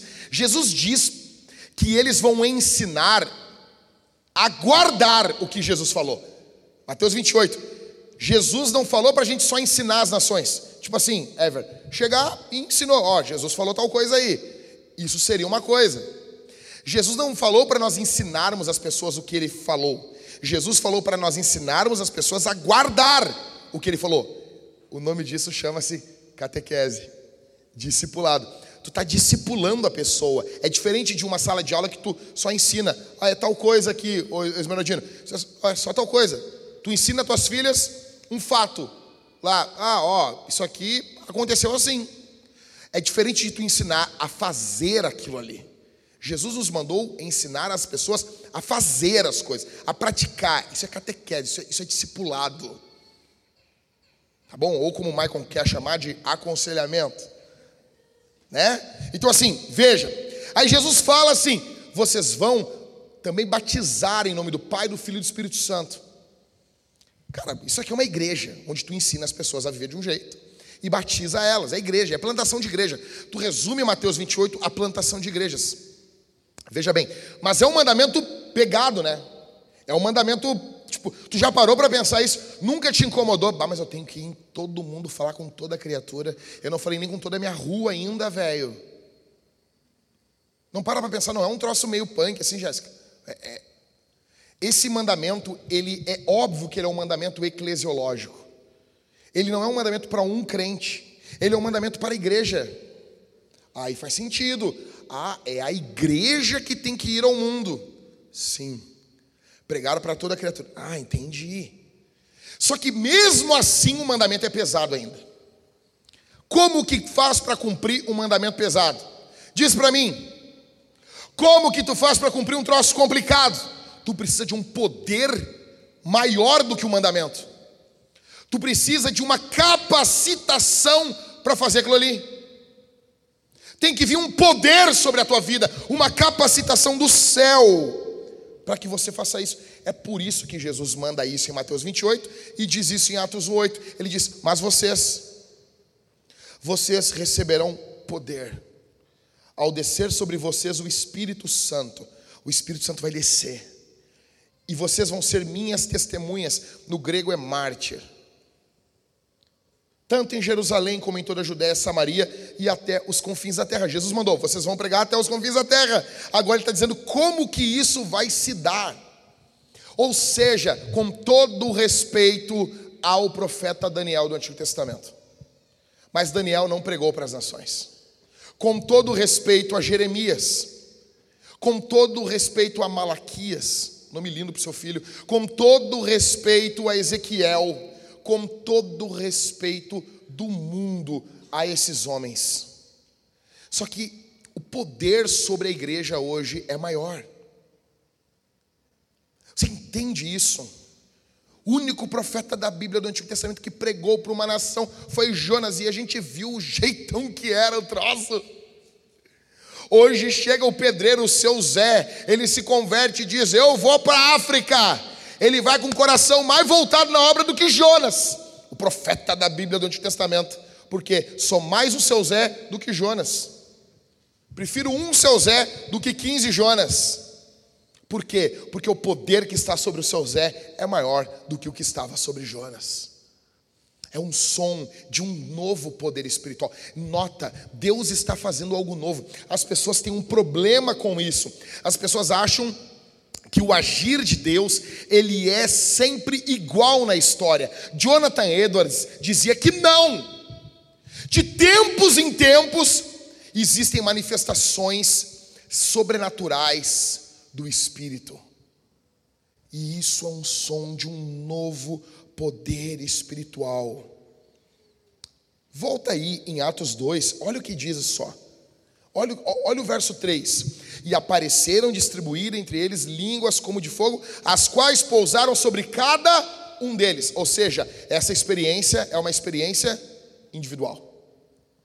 Verso de número 4.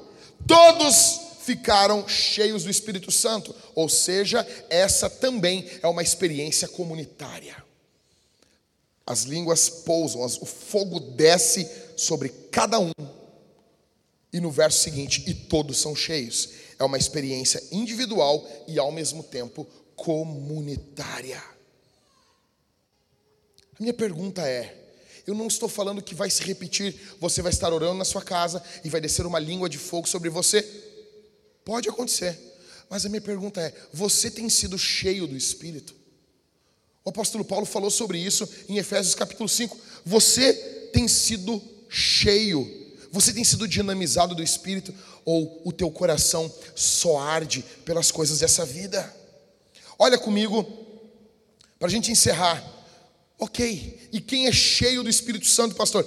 O que, que vai acontecer? Primeira, primeira marca de uma igreja cheia do Espírito Santo, corre lá para o finalzinho de Atos capítulo 2, verso 42, diz: E perseveravam na doutrina dos apóstolos. A primeira marca de uma igreja cheia do Espírito Santo, ela persevera na palavra, ela persevera na Bíblia, ela persevera na Bíblia. Sabe por que, que tu não leu a Bíblia toda ainda? Sabe por que, que tu não te debruça sobre a Bíblia com prazer? Eu conversava hoje de manhã com, com Augusto sobre isso. Sabe por que, que não há prazer em você na Escritura? Sabe por que você nunca derramou lágrimas sobre a Bíblia? Sabe por quê? Porque falta poder para você, falta unção para você. Essa igreja é cheia do Espírito. Aí no verso 42 diz: eles perseveram na palavra. Quem aqui viu nesse último ano, nesse, até aqui nesse ano, 2021, um filme ruim ou um episódio ruim até o final de uma série. Quem é que viu? Deixa eu ver. Ruim. Ruim. Vamos lá, bora. Alguns irmãos. Deixa eu dizer uma coisa. Olha só. Eu não sei você, mas quando eu vejo um filme ruim, eu fico muito irritado. fico muito irritado. Não, o filme tá ruim. Eu tô vendo. Daí eu disse, não, não. Aí tá indo pro final, assim. Eu falo para ele, não, não, não vai acabar assim, né? Não, não, essa é palhaçada, né? Não, tipo, quando sobe as letras eu fico louco. Eu fico louco, não, perdi duas horas da minha vida. Ah, duas horas, porque não é tua vida. Meu, minha vida para mim ela é bem importante. É igual comer comida ruim. Pô, pô caloria para mim é uma coisa importante. Aí até hoje eu tenho uma raiva de um cara que o Michael me levou lá. Não, não, vamos comer aqui, ó. Ruim de batata. Lá em Novo Hamburgo, eu, eu, cara, eu fiz um boneco de voodoo e eu enfio umas agulhas naquele boneco. O cara, até hoje, o Michael faz quantos anos isso, Michael? Eu não esqueci desse cara. Cara, capaz de Jesus voltar, eu não subi porque tem, um, tem uma maguinha, um cancerzinho na alma. Ah, primeiro que eu gastei dinheiro. Aí vem a torre, vem aquelas batatas desmaiadas, fritada em óleo de três semanas. Cara, aquele dia eu fiz um pacto comigo. Eu nunca mais, eu nunca mais. Se o cara falar para mim, tá gostoso, senhor? Eu vou dizer, tá uma bosta isso aqui, cara. Isso aqui não se dá nem pro teu inimigo. Isso aqui é um lixo. Na, na época, eu muito juvenil, está gostoso, senhor. Porcaria. Então, eu fico louco com isso. Mas às vezes você está comendo uma comida ruim e você come até o final. Você está vendo uma série ruim e você vê até o final. Você está vendo um filme ruim e você vê até o final. Aí tu está lendo a Bíblia, está um pouquinho difícil e você não persevera. Por que, que tu não persevera? O problema é que você não tem o poder do Espírito sobre você. Mas você vê filme sem o poder do Espírito. Você não precisa de filme para perseverar de, do Espírito Santo para perseverar vendo um filme, porque o teu coração está naquilo, ruim ou bom, o teu coração está ali. Você não precisa do poder do Espírito Santo para você pegar e você ver uma série ruim, porque o teu coração está naquilo ali. Você não precisa do poder do Espírito Santo para comer uma comida ruim até o final, porque o teu coração está naquilo ali. Mas você faz, faz vistas grossas para a Bíblia, você não persevera, porque falta poder. Essa igreja aqui de Atos, eles perseveram na palavra. Sabe? É óbvio que nós temos mulheres aqui, tem problemas é, com bexiga, tem que levantar, mas, velho, tu vai nas igrejas, as pessoas não conseguem sentar a bunda e ouvir um sermão, porque não tem prazer, não tem alegria. Essa igreja não, velho. Eles têm prazer nisso. Segunda marca dessa igreja, eles perseveram na comunhão. Verso 42, perseveravam na doutrina dos apóstolos e na comunhão. Ou seja, velho, olha só. Hoje em dia ninguém persevera na comunhão. Qualquer coisa que ocorre já muda de igreja. Ah, não. Ah, não. Ah, não. Não. Ah, o pastor. Não, o pastor falou isso para mim. Não, o irmão falou isso. Cara, tem que perseverar. Velho, eu estou perseverando com uns 15 aqui dentro aqui. Tem uns caras que dizem, não, é sério isso aí ainda, ô Michael? É, é sério, nós vamos ficar aturando esses negócios aí?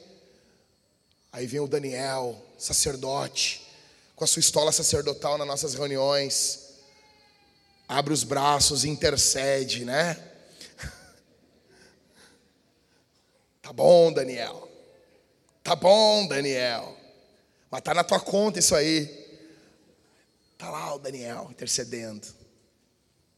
Então, seja, aí tu tá perseverando, velho. Porque não é fácil. Casamento, tu tá perseverando. Casa, olha o corpinho. Isso aí eu vou amar até a morte. Aí casa, passa um, dois, três, quatro, cinco anos. Meu, daí tu entendeu que tu dizer para uma mulher, eu vou te amar até morrer, e a mulher não morre. Não morre, não morre. Tem que amar, velho. Tu falou que vai amar, ferrou, velho. Aí vem um molequinho, molequinho, molequinho no meu, no meu Instagram essa noite. Jovenzinho, mancebinho, garotinho, menininho. Aí o cara fez toda uma volta. Resumindo, ele queria largar a mulher. Aí o Pedro lá. Chegou a ler, Bela? Aí o Pedro lá. Eu sou o Pedro. Eu sou da equipe do pastor Jack. Eu, sinto, eu acho muito legal quando eles fazem isso, cara. Eu, eu pareço ser um troço que eu não sou, entendeu? A Isabela, a Isabela faz todo um glamour em volta de mim, assim. Eu fico, fico um cara legal, assim, né? O Pedro também, junto, já dão umas. E daí quando vê o cara se explicando que não tem como, porque minha vida não vai para frente, porque não, tipo, o sexo não estava bom, os bagulho, ele estava afim de largar a mulher.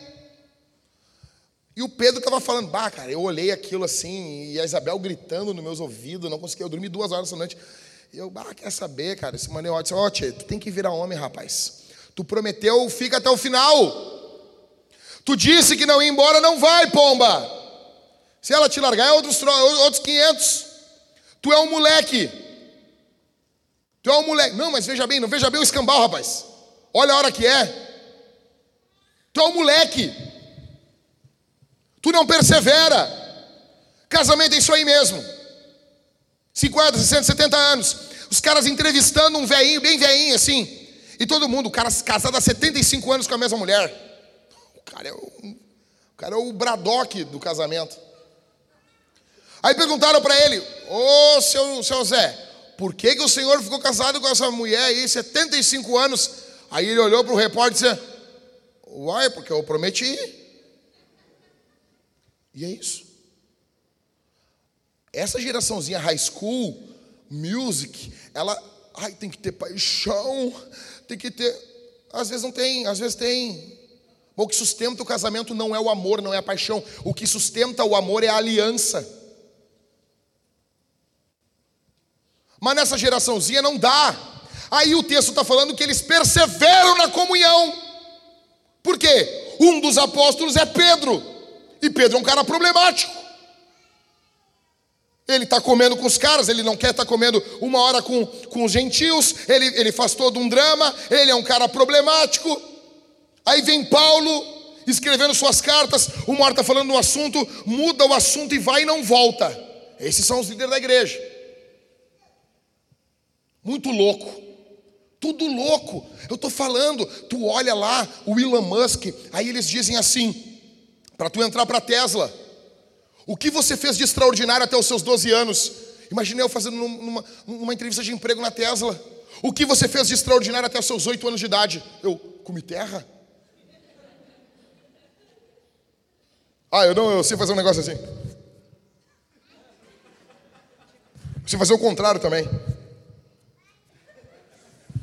Você imagina? Aí toda essa coisa. Aí o cara trabalha na Tesla. Ele trabalha para o homem de ferro do mundo moderno. Aí Jesus chama quem? Pedro, Tiago, Judas. E tem o outro Judas. Imagina, coitado desse louco, tem dois Judas. Cara, puxa vida, olha o nome que eu fui ter. Ou seja, velho, é um, é, um, é um, povo complicado. Os pastores são complicados, os membros são complicados. Paulo começa pregando 1 Coríntios, ele diz assim: Ó, ó, cambada, eu fiquei sabendo pelos da casa de Cloé que vocês têm divisão aí. Imagina os caras lendo a carta na igreja, olhando para os caras da casa de Cloé. É, é isso. Então eles perseveram na comunhão, no período líquido como o nosso, que você não persevera em nada, você não persevera no trabalho, você não persevera no casamento, você não persevera. Perseverar na comunhão é uma loucura para você. Morrer na mesma igreja. Aquelas igrejas que tinham um cemitério do lado, aquilo é um mundo normal. A pessoa se criava na mesma igreja e morria naquela igreja. Todo mundo que sai da vintage ouve uma coisa da minha, da minha boca. Uma coisa. Procura uma igreja e morre lá. Morre lá. Da tua vida. O problema é que tu pensa muito da tua vida, ou digital influencer. Ai, a minha vida. Terceira marca, temor. Você tem temor. Essa igreja tem temor. No mundo de hoje, onde os pastores estão transando com as mulheres da igreja, é caso, é sem vergonha. Já virou, cara, virou porcaria. Aí tu fala, os caras não têm temor, velho. Não há temor na igreja. Sabe por que, que não tem temor? Uma das razões é porque você cresceu ouvindo que temor não é medo. Algum babaca disse para você: temor não é medo.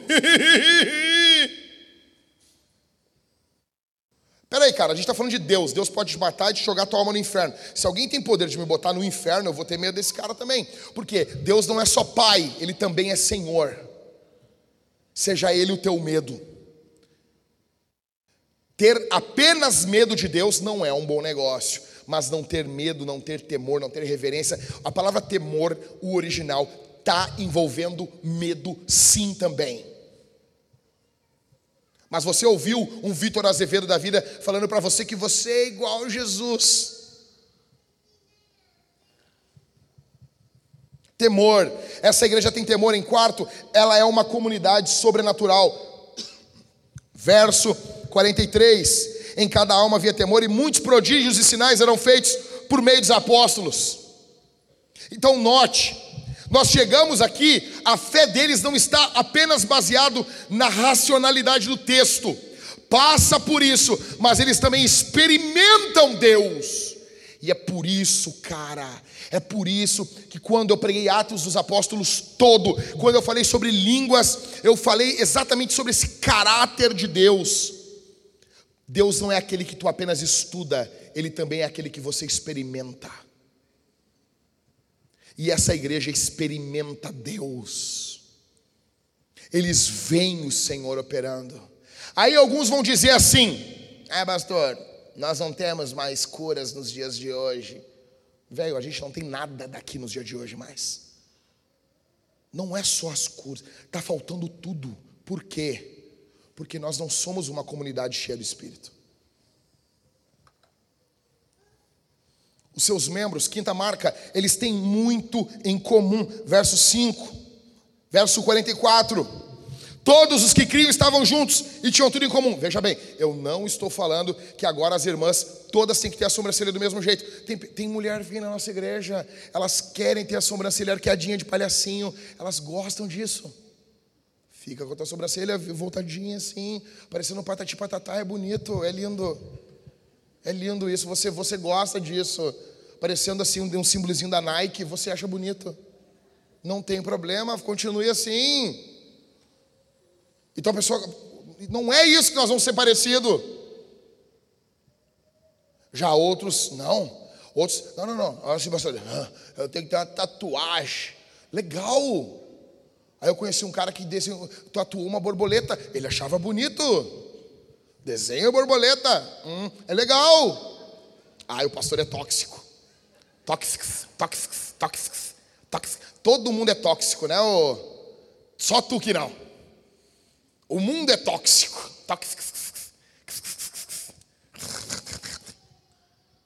Não é disso que, que a Bíblia está dizendo. Eles têm tudo em comum porque todos eles amam Jesus. Todos eles perseveram, todos eles são cheios do Espírito, eles têm tudo em comum. Eles perseveram na palavra, eles têm temor, eles são uma comunidade sobrenatural. Todos eles têm tudo em comum. Sexto, seus membros são desapegados financeiramente. Verso 45: vendiam as suas propriedades e bens, distribuindo entre todos à medida que alguém tinha necessidade. Olha bem aqui.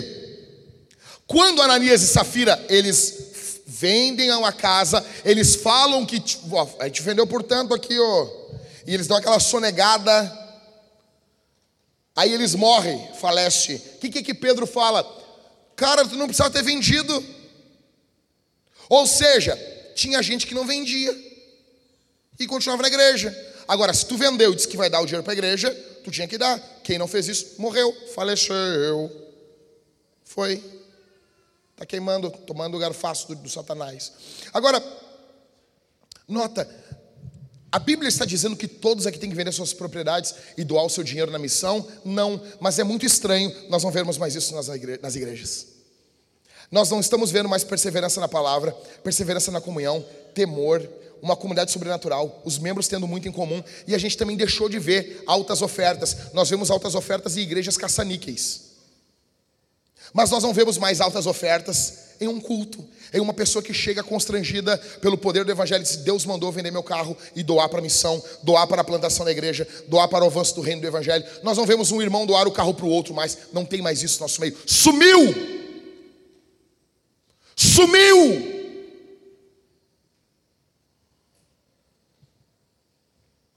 Quem eu conheço que doou, doou, doou aí oito, nove carros foi o Anderson, meu amigo, pastor Anderson.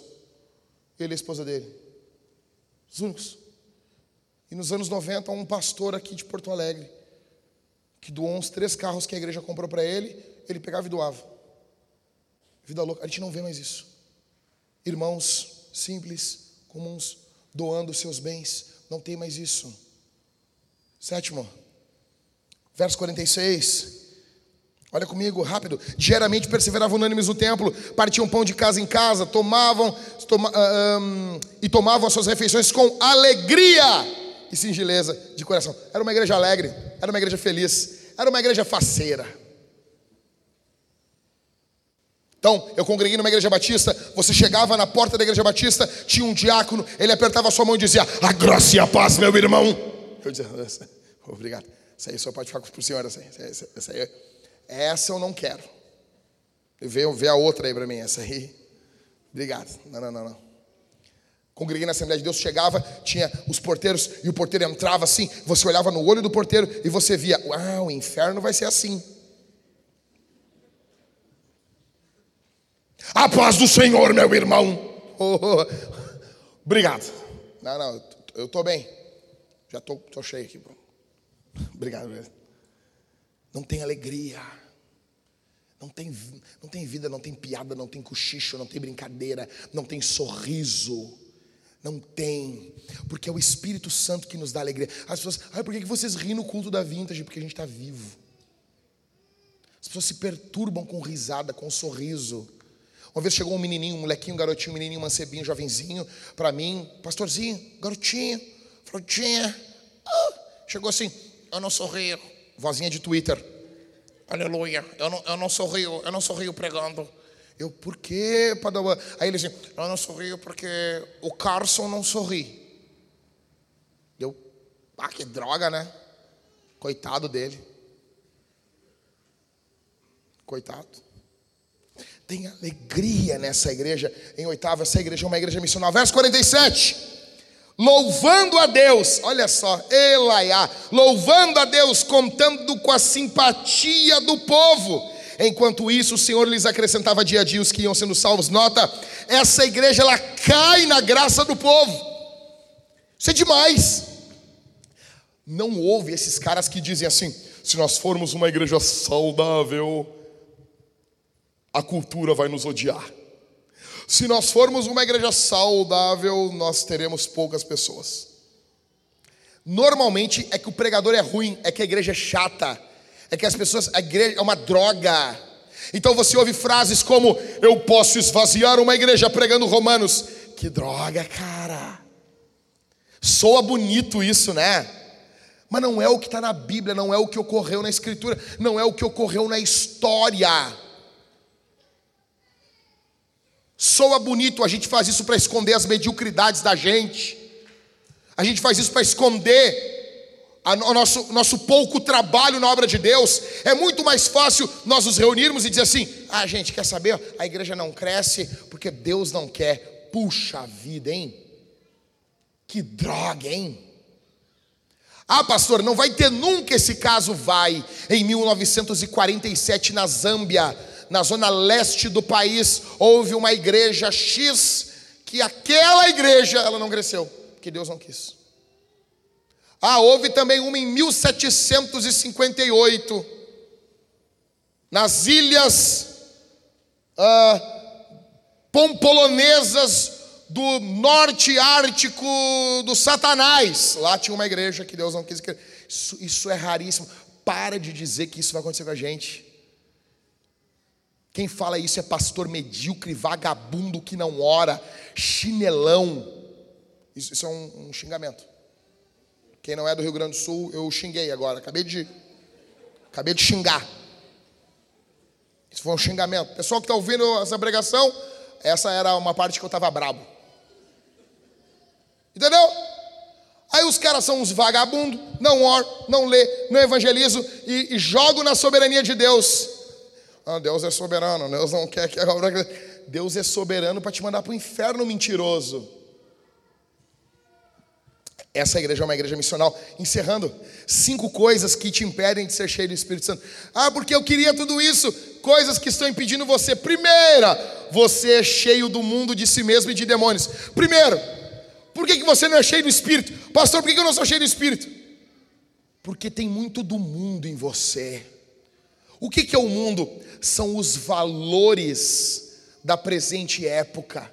Esses valores que permeiam a época que nós estamos vivendo, eles estão inundados o seu coração.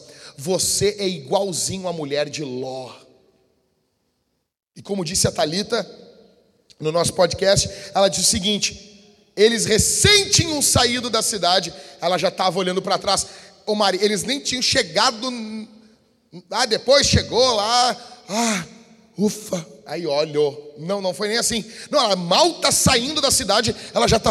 Ah, eu queria ficar lá. Tem muito mundo em você.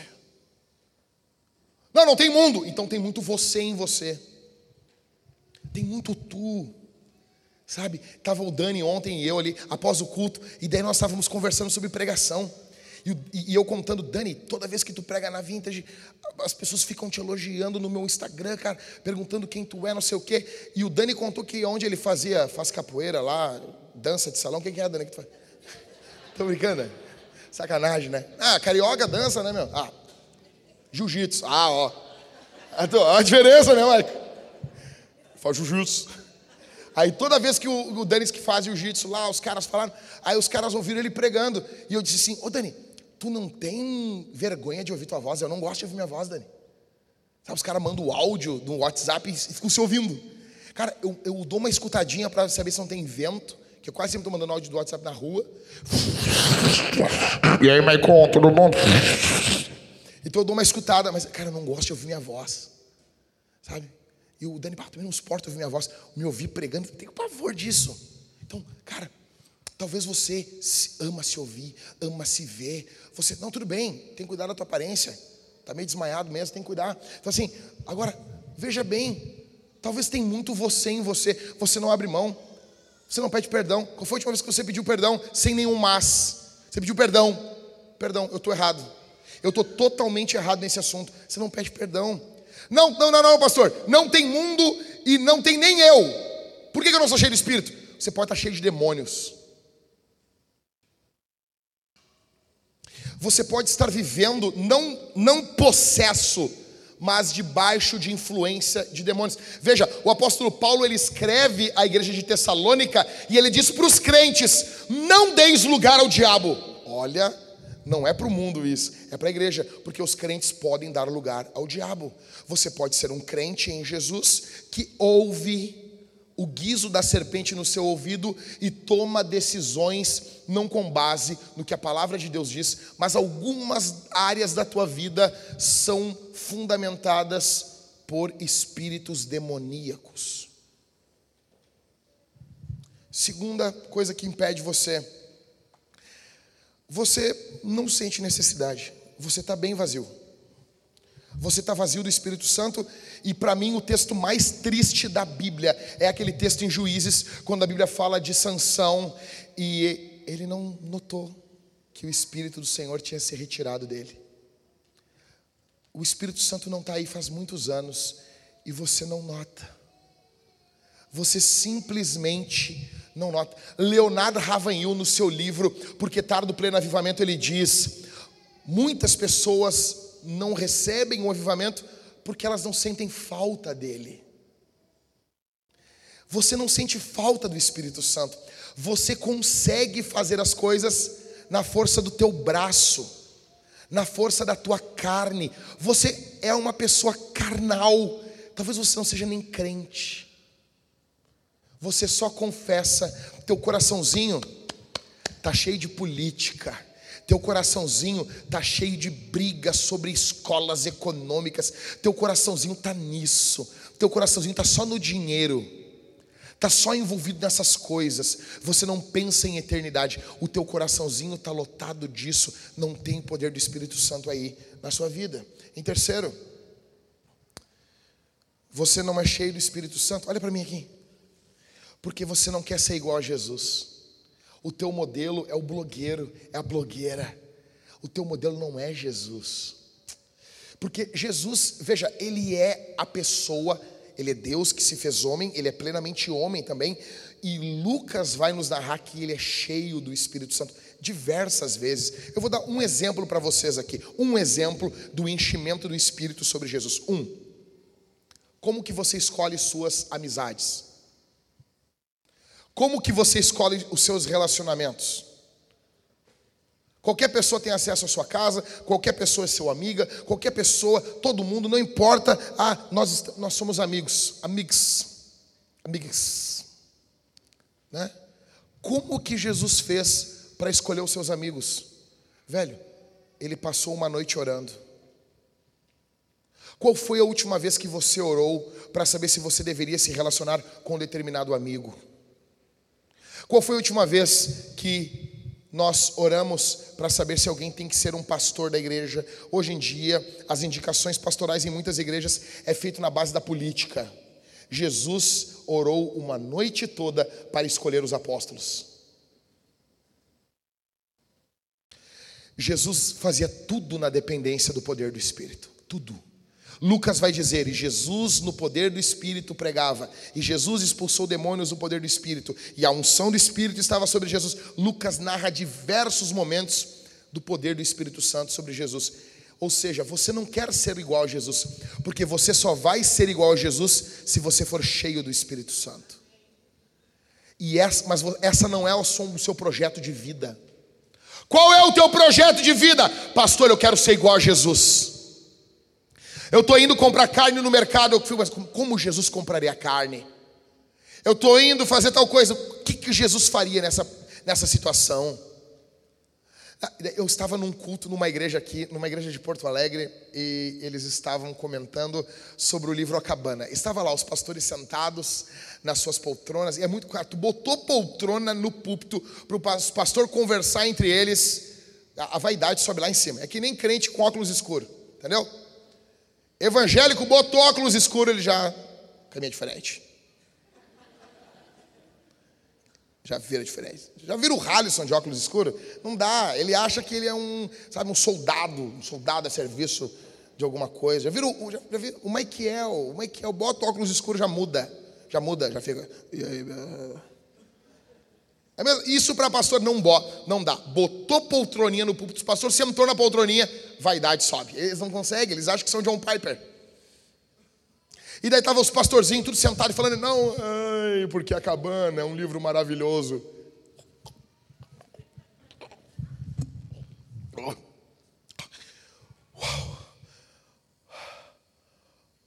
Não, porque a cabana é um livro maravilhoso. Eu, eu, eu, e daí um se vira para o outro. Não, porque as pessoas querem ser iguais a Jesus, mas nós não precisamos imitar Jesus. Aí eu, o apóstolo Paulo disse: me imita como eu imito a Cristo. Não precisamos ser igual a Jesus. Eu o quê? Vão ser igual a quem? O Neymar? Teve momentos que eu estive por muito pouco para explodir uma igrejas. Eu pensava, cara, eu podia ter aqui sabe, dinamites ao redor do, do meu tronco. Eu ia falar, explodir todo mundo. Não merecem viver. Não merecem viver. Mas o Senhor Deus trabalhou no meu coração. Veja, se você não quer ser igual a Jesus, você não vai precisar do Espírito Santo. Mas se você quiser ser um marido como Jesus é com a igreja, velho, não tem como fazer essa empreitada sem o Espírito. Não tem como. É uma da manhã, ela te olha e diz: Eu não peguei a água. Não tem como viver isso durante 15 anos sem o poder do Espírito. Na força da carne, tu levanta duas, três vezes. No poder do Espírito, tu faz isso 15, 20 anos, que nem um zumbi. Ah.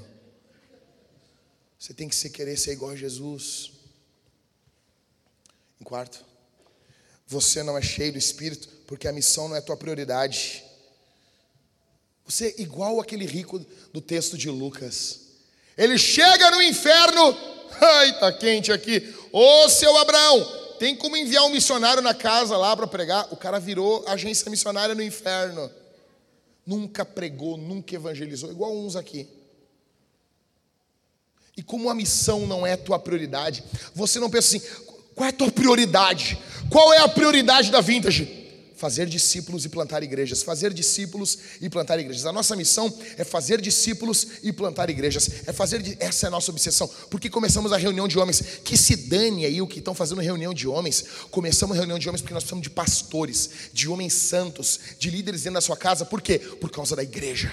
Por que da igreja? Porque a igreja é coluna e baluarte da verdade. Ela protege o evangelho e o evangelho é o evangelho da glória de Cristo. No fim último é a glória de Deus, é a fama do nome de Jesus. Nós queremos a fama do nome de Jesus, precisamos do Evangelho para isso, e para guardarmos o Evangelho precisamos da igreja, e para termos boas igrejas precisamos de homens. Ou seja, nossa missão é fazer discípulos e plantar igrejas, é a missão. Você não está envolvido com isso.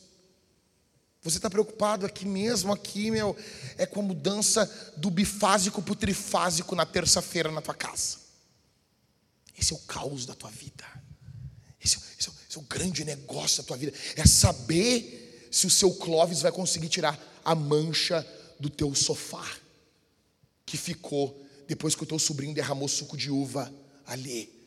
Esse, esse é o projeto da tua vida. Esse é o grande projeto. Sabe, o teu projeto é, é ganhar 500 reais num negócio que tu fez. 500 reais. 500. Esse é o alvo da tua vida. Tu não tem um alvo mais elevado. Então você não precisa do Espírito Santo. Você não precisa do poder do Espírito. Porque ganhar 500 reais, mas tu, tu não está ganhando sem poder do Espírito Santo. Isso a gente faz. Isso, isso é barbada de fazer. Então você não se preocupa. Em, em quinto, você não é cheio do Espírito porque você lê, você lê a Bíblia como um acadêmico e não como um guerreiro. Veja, uh, acadêmicos e guerreiros estudam história. Um historiador, um acadêmico e, e um soldado, um guerreiro, os dois estudam a história. O acadêmico estuda para saber o que, o que ocorreu. O guerreiro, o soldado estudam para saber o que falta ser feito. Tem muita diferença. Quando a gente lê Atos dos Apóstolos, nós chegamos no verso 30 e verso 31 do capítulo 28, quando encerra Atos. A Bíblia encerra assim o livro de Atos. Durante dois anos, Paulo permaneceu em sua própria casa que tinha alugado. Paulo morava de aluguel. E as pessoas, não, porque se eu não tiver minha casa própria, o mundo cai. Paulo morava de aluguel. Onde recebia todos os que o procuravam pregava o reino de Deus e com toda a ousadia ensinava as coisas referentes ao Senhor Jesus Cristo sem impedimento algum. Nota que a carta não termina com Amém. A graça do Senhor seja com todos. Patati patatá, sabe o jeitão, jeitão dos apóstolos? Ele sempre um, faz uns floreios no final ao Deus imortal, único, invisível e real, e barará, barará, barará, amém! Tríplice amém, amém, amém, amém. As balacas da Bíblia, entendeu? Não termina assim. Como que termina? Não termina. Por que Atos não termina? Porque Atos continua. Porque a história da igreja continuou, Atos dos Apóstolos. Isso aqui onde nós estamos hoje é Atos 29. O que nós vamos fazer pelos próximos oito anos. O que, nós vamos fazer nos próximos oito anos, Vintage? Nós vamos fazer duas coisas: discípulos e plantar igrejas. É isso. Nós vamos fazer discípulos e nós vamos plantar igrejas. E tudo que impede nós de fazermos discípulos e plantarmos igrejas, nós vamos arrancar do nosso meio. Nós vamos explodir. Tá vendo isso aqui? Tô. Nós vamos explodir com isso. Por quê? Porque isso está prejudicando a missão. Nós precisamos ter essa noção. Nós estamos vivendo um período terrível. Nós precisamos que Jesus seja exaltado. Não sei você, cara. Eu não quero pagar a minha. Estou encerrando aqui. Estou no finzinho. Finzinho. Acabei. Fechei a Bíblia aqui. Ó. Ó. ó. Um negócio para você. Eu não sei, cara. Eu não sei. Não sei. Eu não sei você. Mas quando a banda cantava aqui, Jesus. Jesus. Meu coração parecia que ia explodir. Não dá para viver num mundo aonde Jesus não é o centro. Não dá para viver num mundo aonde o nome de Jesus é esculachado. Não dá para viver num mundo aonde o Renan Calheiros é manchete e Jesus não é. Não tem como, não tem como. Algo tem que ocorrer nesse Brasil. Algo tem que ocorrer. E talvez você que está me ouvindo, Deus vai levantar você e vai usar você do teu jeito e o nome de Jesus vai ser glorificado através da tua vida. Você tem que ter essa, essa, revolta. Não é a revolta financeira, não é a revolta do dinheiro, não é a revolta nada disso. É a revolta, é revolta com o status quo da moralidade e da espiritualidade no Brasil, no Rio Grande do Sul, em Porto Alegre. Nós precisamos ser cheios do Espírito Santo. Nós precisamos do poder do Espírito. Clame a Deus, busque o Senhor, Deus vai fazer uma obra poderosa. Eu creio nisso. Lá estava Billy Graham, um jovem menino, visitando a casa de John Wesley, e lá estava aquele buraco aonde todas as noites, mais de 70 anos, John Wesley dobrava os seus joelhos e orava na beira da cama. Quando todos estavam indo embora, a professora sentiu falta de um garoto. Lá estava ele, Billy Graham, colocou seus joelhinhos aonde o velho Wesley orava e ele disse: Deus, faz de mim um pregador do teu evangelho. Deus pode usar você, Deus pode levantar você. Como nós conversávamos, o Augusto e eu hoje ainda, os cavalos ainda estão correndo. A corrida não encerrou, falta a última volta ainda. Deus pode usar você, Deus pode encher você, você pode ter paixão pela Bíblia, você pode sair daqui transformado. Deus pode levantar plantadores de igrejas aqui, Deus pode fazer uma obra poderosa na tua vida. Nós vamos responder esse sermão. Em primeiro lugar, nós vamos ser generosos com nossas ofertas, com os nossos dízimos. Ah, estava tão bom, falou de dinheiro. É por isso que tu tem que ouvir sobre dinheiro. Eu vou, quero pregar um sermão ainda sobre dinheiro. A nossa geração tem medo de falar de dinheiro. Você não planta igrejas assim. Você não avança, você não sustenta missionários desse jeito, de forma aonde você retém tudo para você. Nós vamos ser generosos, teremos dízimos e ofertas. Vai ter um caixote aqui, parecendo um caixote da família Adams. O nome, nome daquela ali é gasofilácio, nome feio pra caramba. Você pode depositar sua oferta física, dinheiro, moeda, botar ali dentro ali. E tem também a máquina de cartão de crédito, débito. Você pode ofertar com seu cartão ou com Pix que tem aquele QR Code ali na parede. Essa semana nós precisamos, para pagar as contas dessa semana, precisamos de mais de 15 mil reais. Seja generoso. Seja generoso. Em segundo lugar, nós vamos participar dos sacramentos. Aqui, o pessoal que arruma essa mesa linda e vira sempre a cruz virada para trás. Deus abençoe vocês. Algum dia alguém vai achar que são satanistas aqui na igreja. Daqui a pouco a cruz está virada de cabeça para baixo. Cuide isso. Não faça isso. Ah, a cruz do apóstolo Pedro. Para. Nós teremos aqui dois casais. Uma vez eu falei dois casais, veio o Guilherme e o Catito aqui. Foi bem engraçado. Ah, igreja inclusiva. Ah, nós teremos aqui, e você vai, vai, se você está em Cristo, se você está arrependido dos seus pecados, você vai participar do sacramento da ceia. Você vai sair do seu banco quando a banda estiver cantando, você vai pegar o pão. Ah, por que pão? Porque olha para mim aqui, cara. Por que pão? Porque para fazer o pão você tem que amassar. A carne de Jesus foi esmagada por você. Então você pega o pão. Quando você mastiga o pão, você está amassando mais ainda. Você tem que lembrar da carne de Jesus que foi moída por você. Você vai pegar o pão e vai mergulhar no cálice bronze, no vinho, ou no cálice dourado, o suco. Por que uva? Por que vinho? Por quê? Porque para fazer o vinho você tem que esmagar a uva. Jesus foi esmagado e verteu o seu sangue como libação pelo teu pecado. Você vai comer e beber de Deus. Você vai fazer isso em arrependimento. Você vai se arrepender dos seus pecados. Em terceiro, nós vamos cantar a Jesus. Nós vamos louvar ao Senhor por esses oito anos, por tudo que o Senhor Deus tem feito. Não é obra de homens, não dá para replicar em série, não dá para formatar isso aqui e começar de novo. Não tem como, isso aqui é obra de Deus, não é uma coisa que eu fiz, não é uma coisa que você fez. Como disse Lutero, eu não fiz nada, a palavra fez tudo. A única coisa que eu prometi desde o primeiro culto da Vintage é que nós estaríamos reunidos e a Bíblia seria aberta e Jesus seria pregado. As pessoas ouviriam sobre Jesus.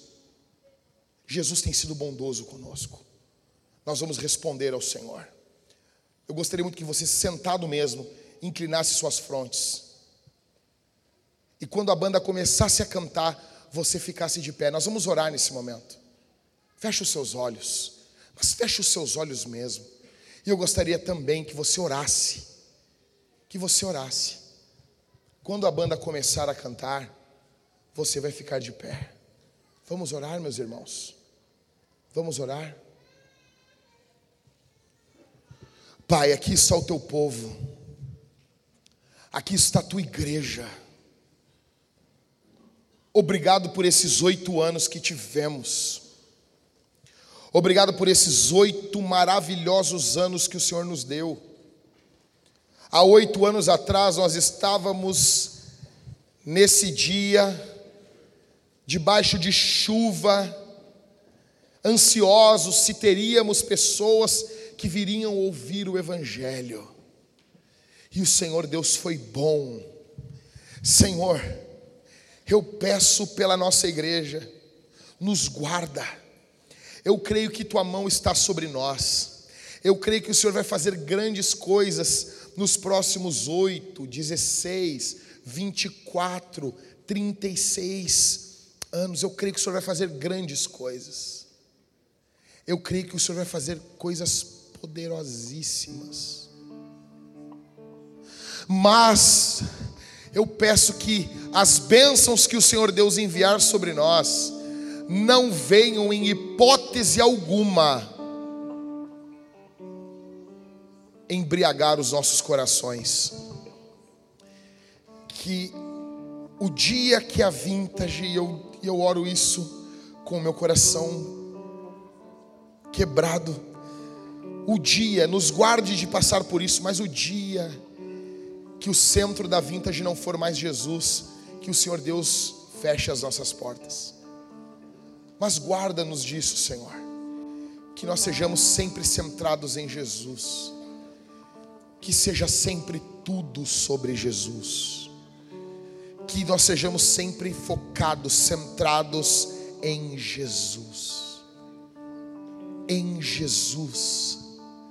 Cura essa manhã aqui transforma, derrama o teu espírito, repreende demônios, repreende enfermidades, exalta o teu nome, glorifica o teu nome do bendito, do santo, do portentoso, do maravilhoso, do glorioso nome de Jesus. Come now, fount of every blessing. Tune my heart to sing thy grace. Streams of mercy never ceasing. Call for songs of loudest praise. Teach me some melodious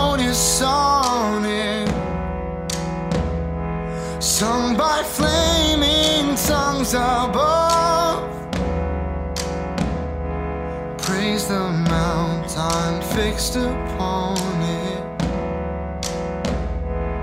Mount of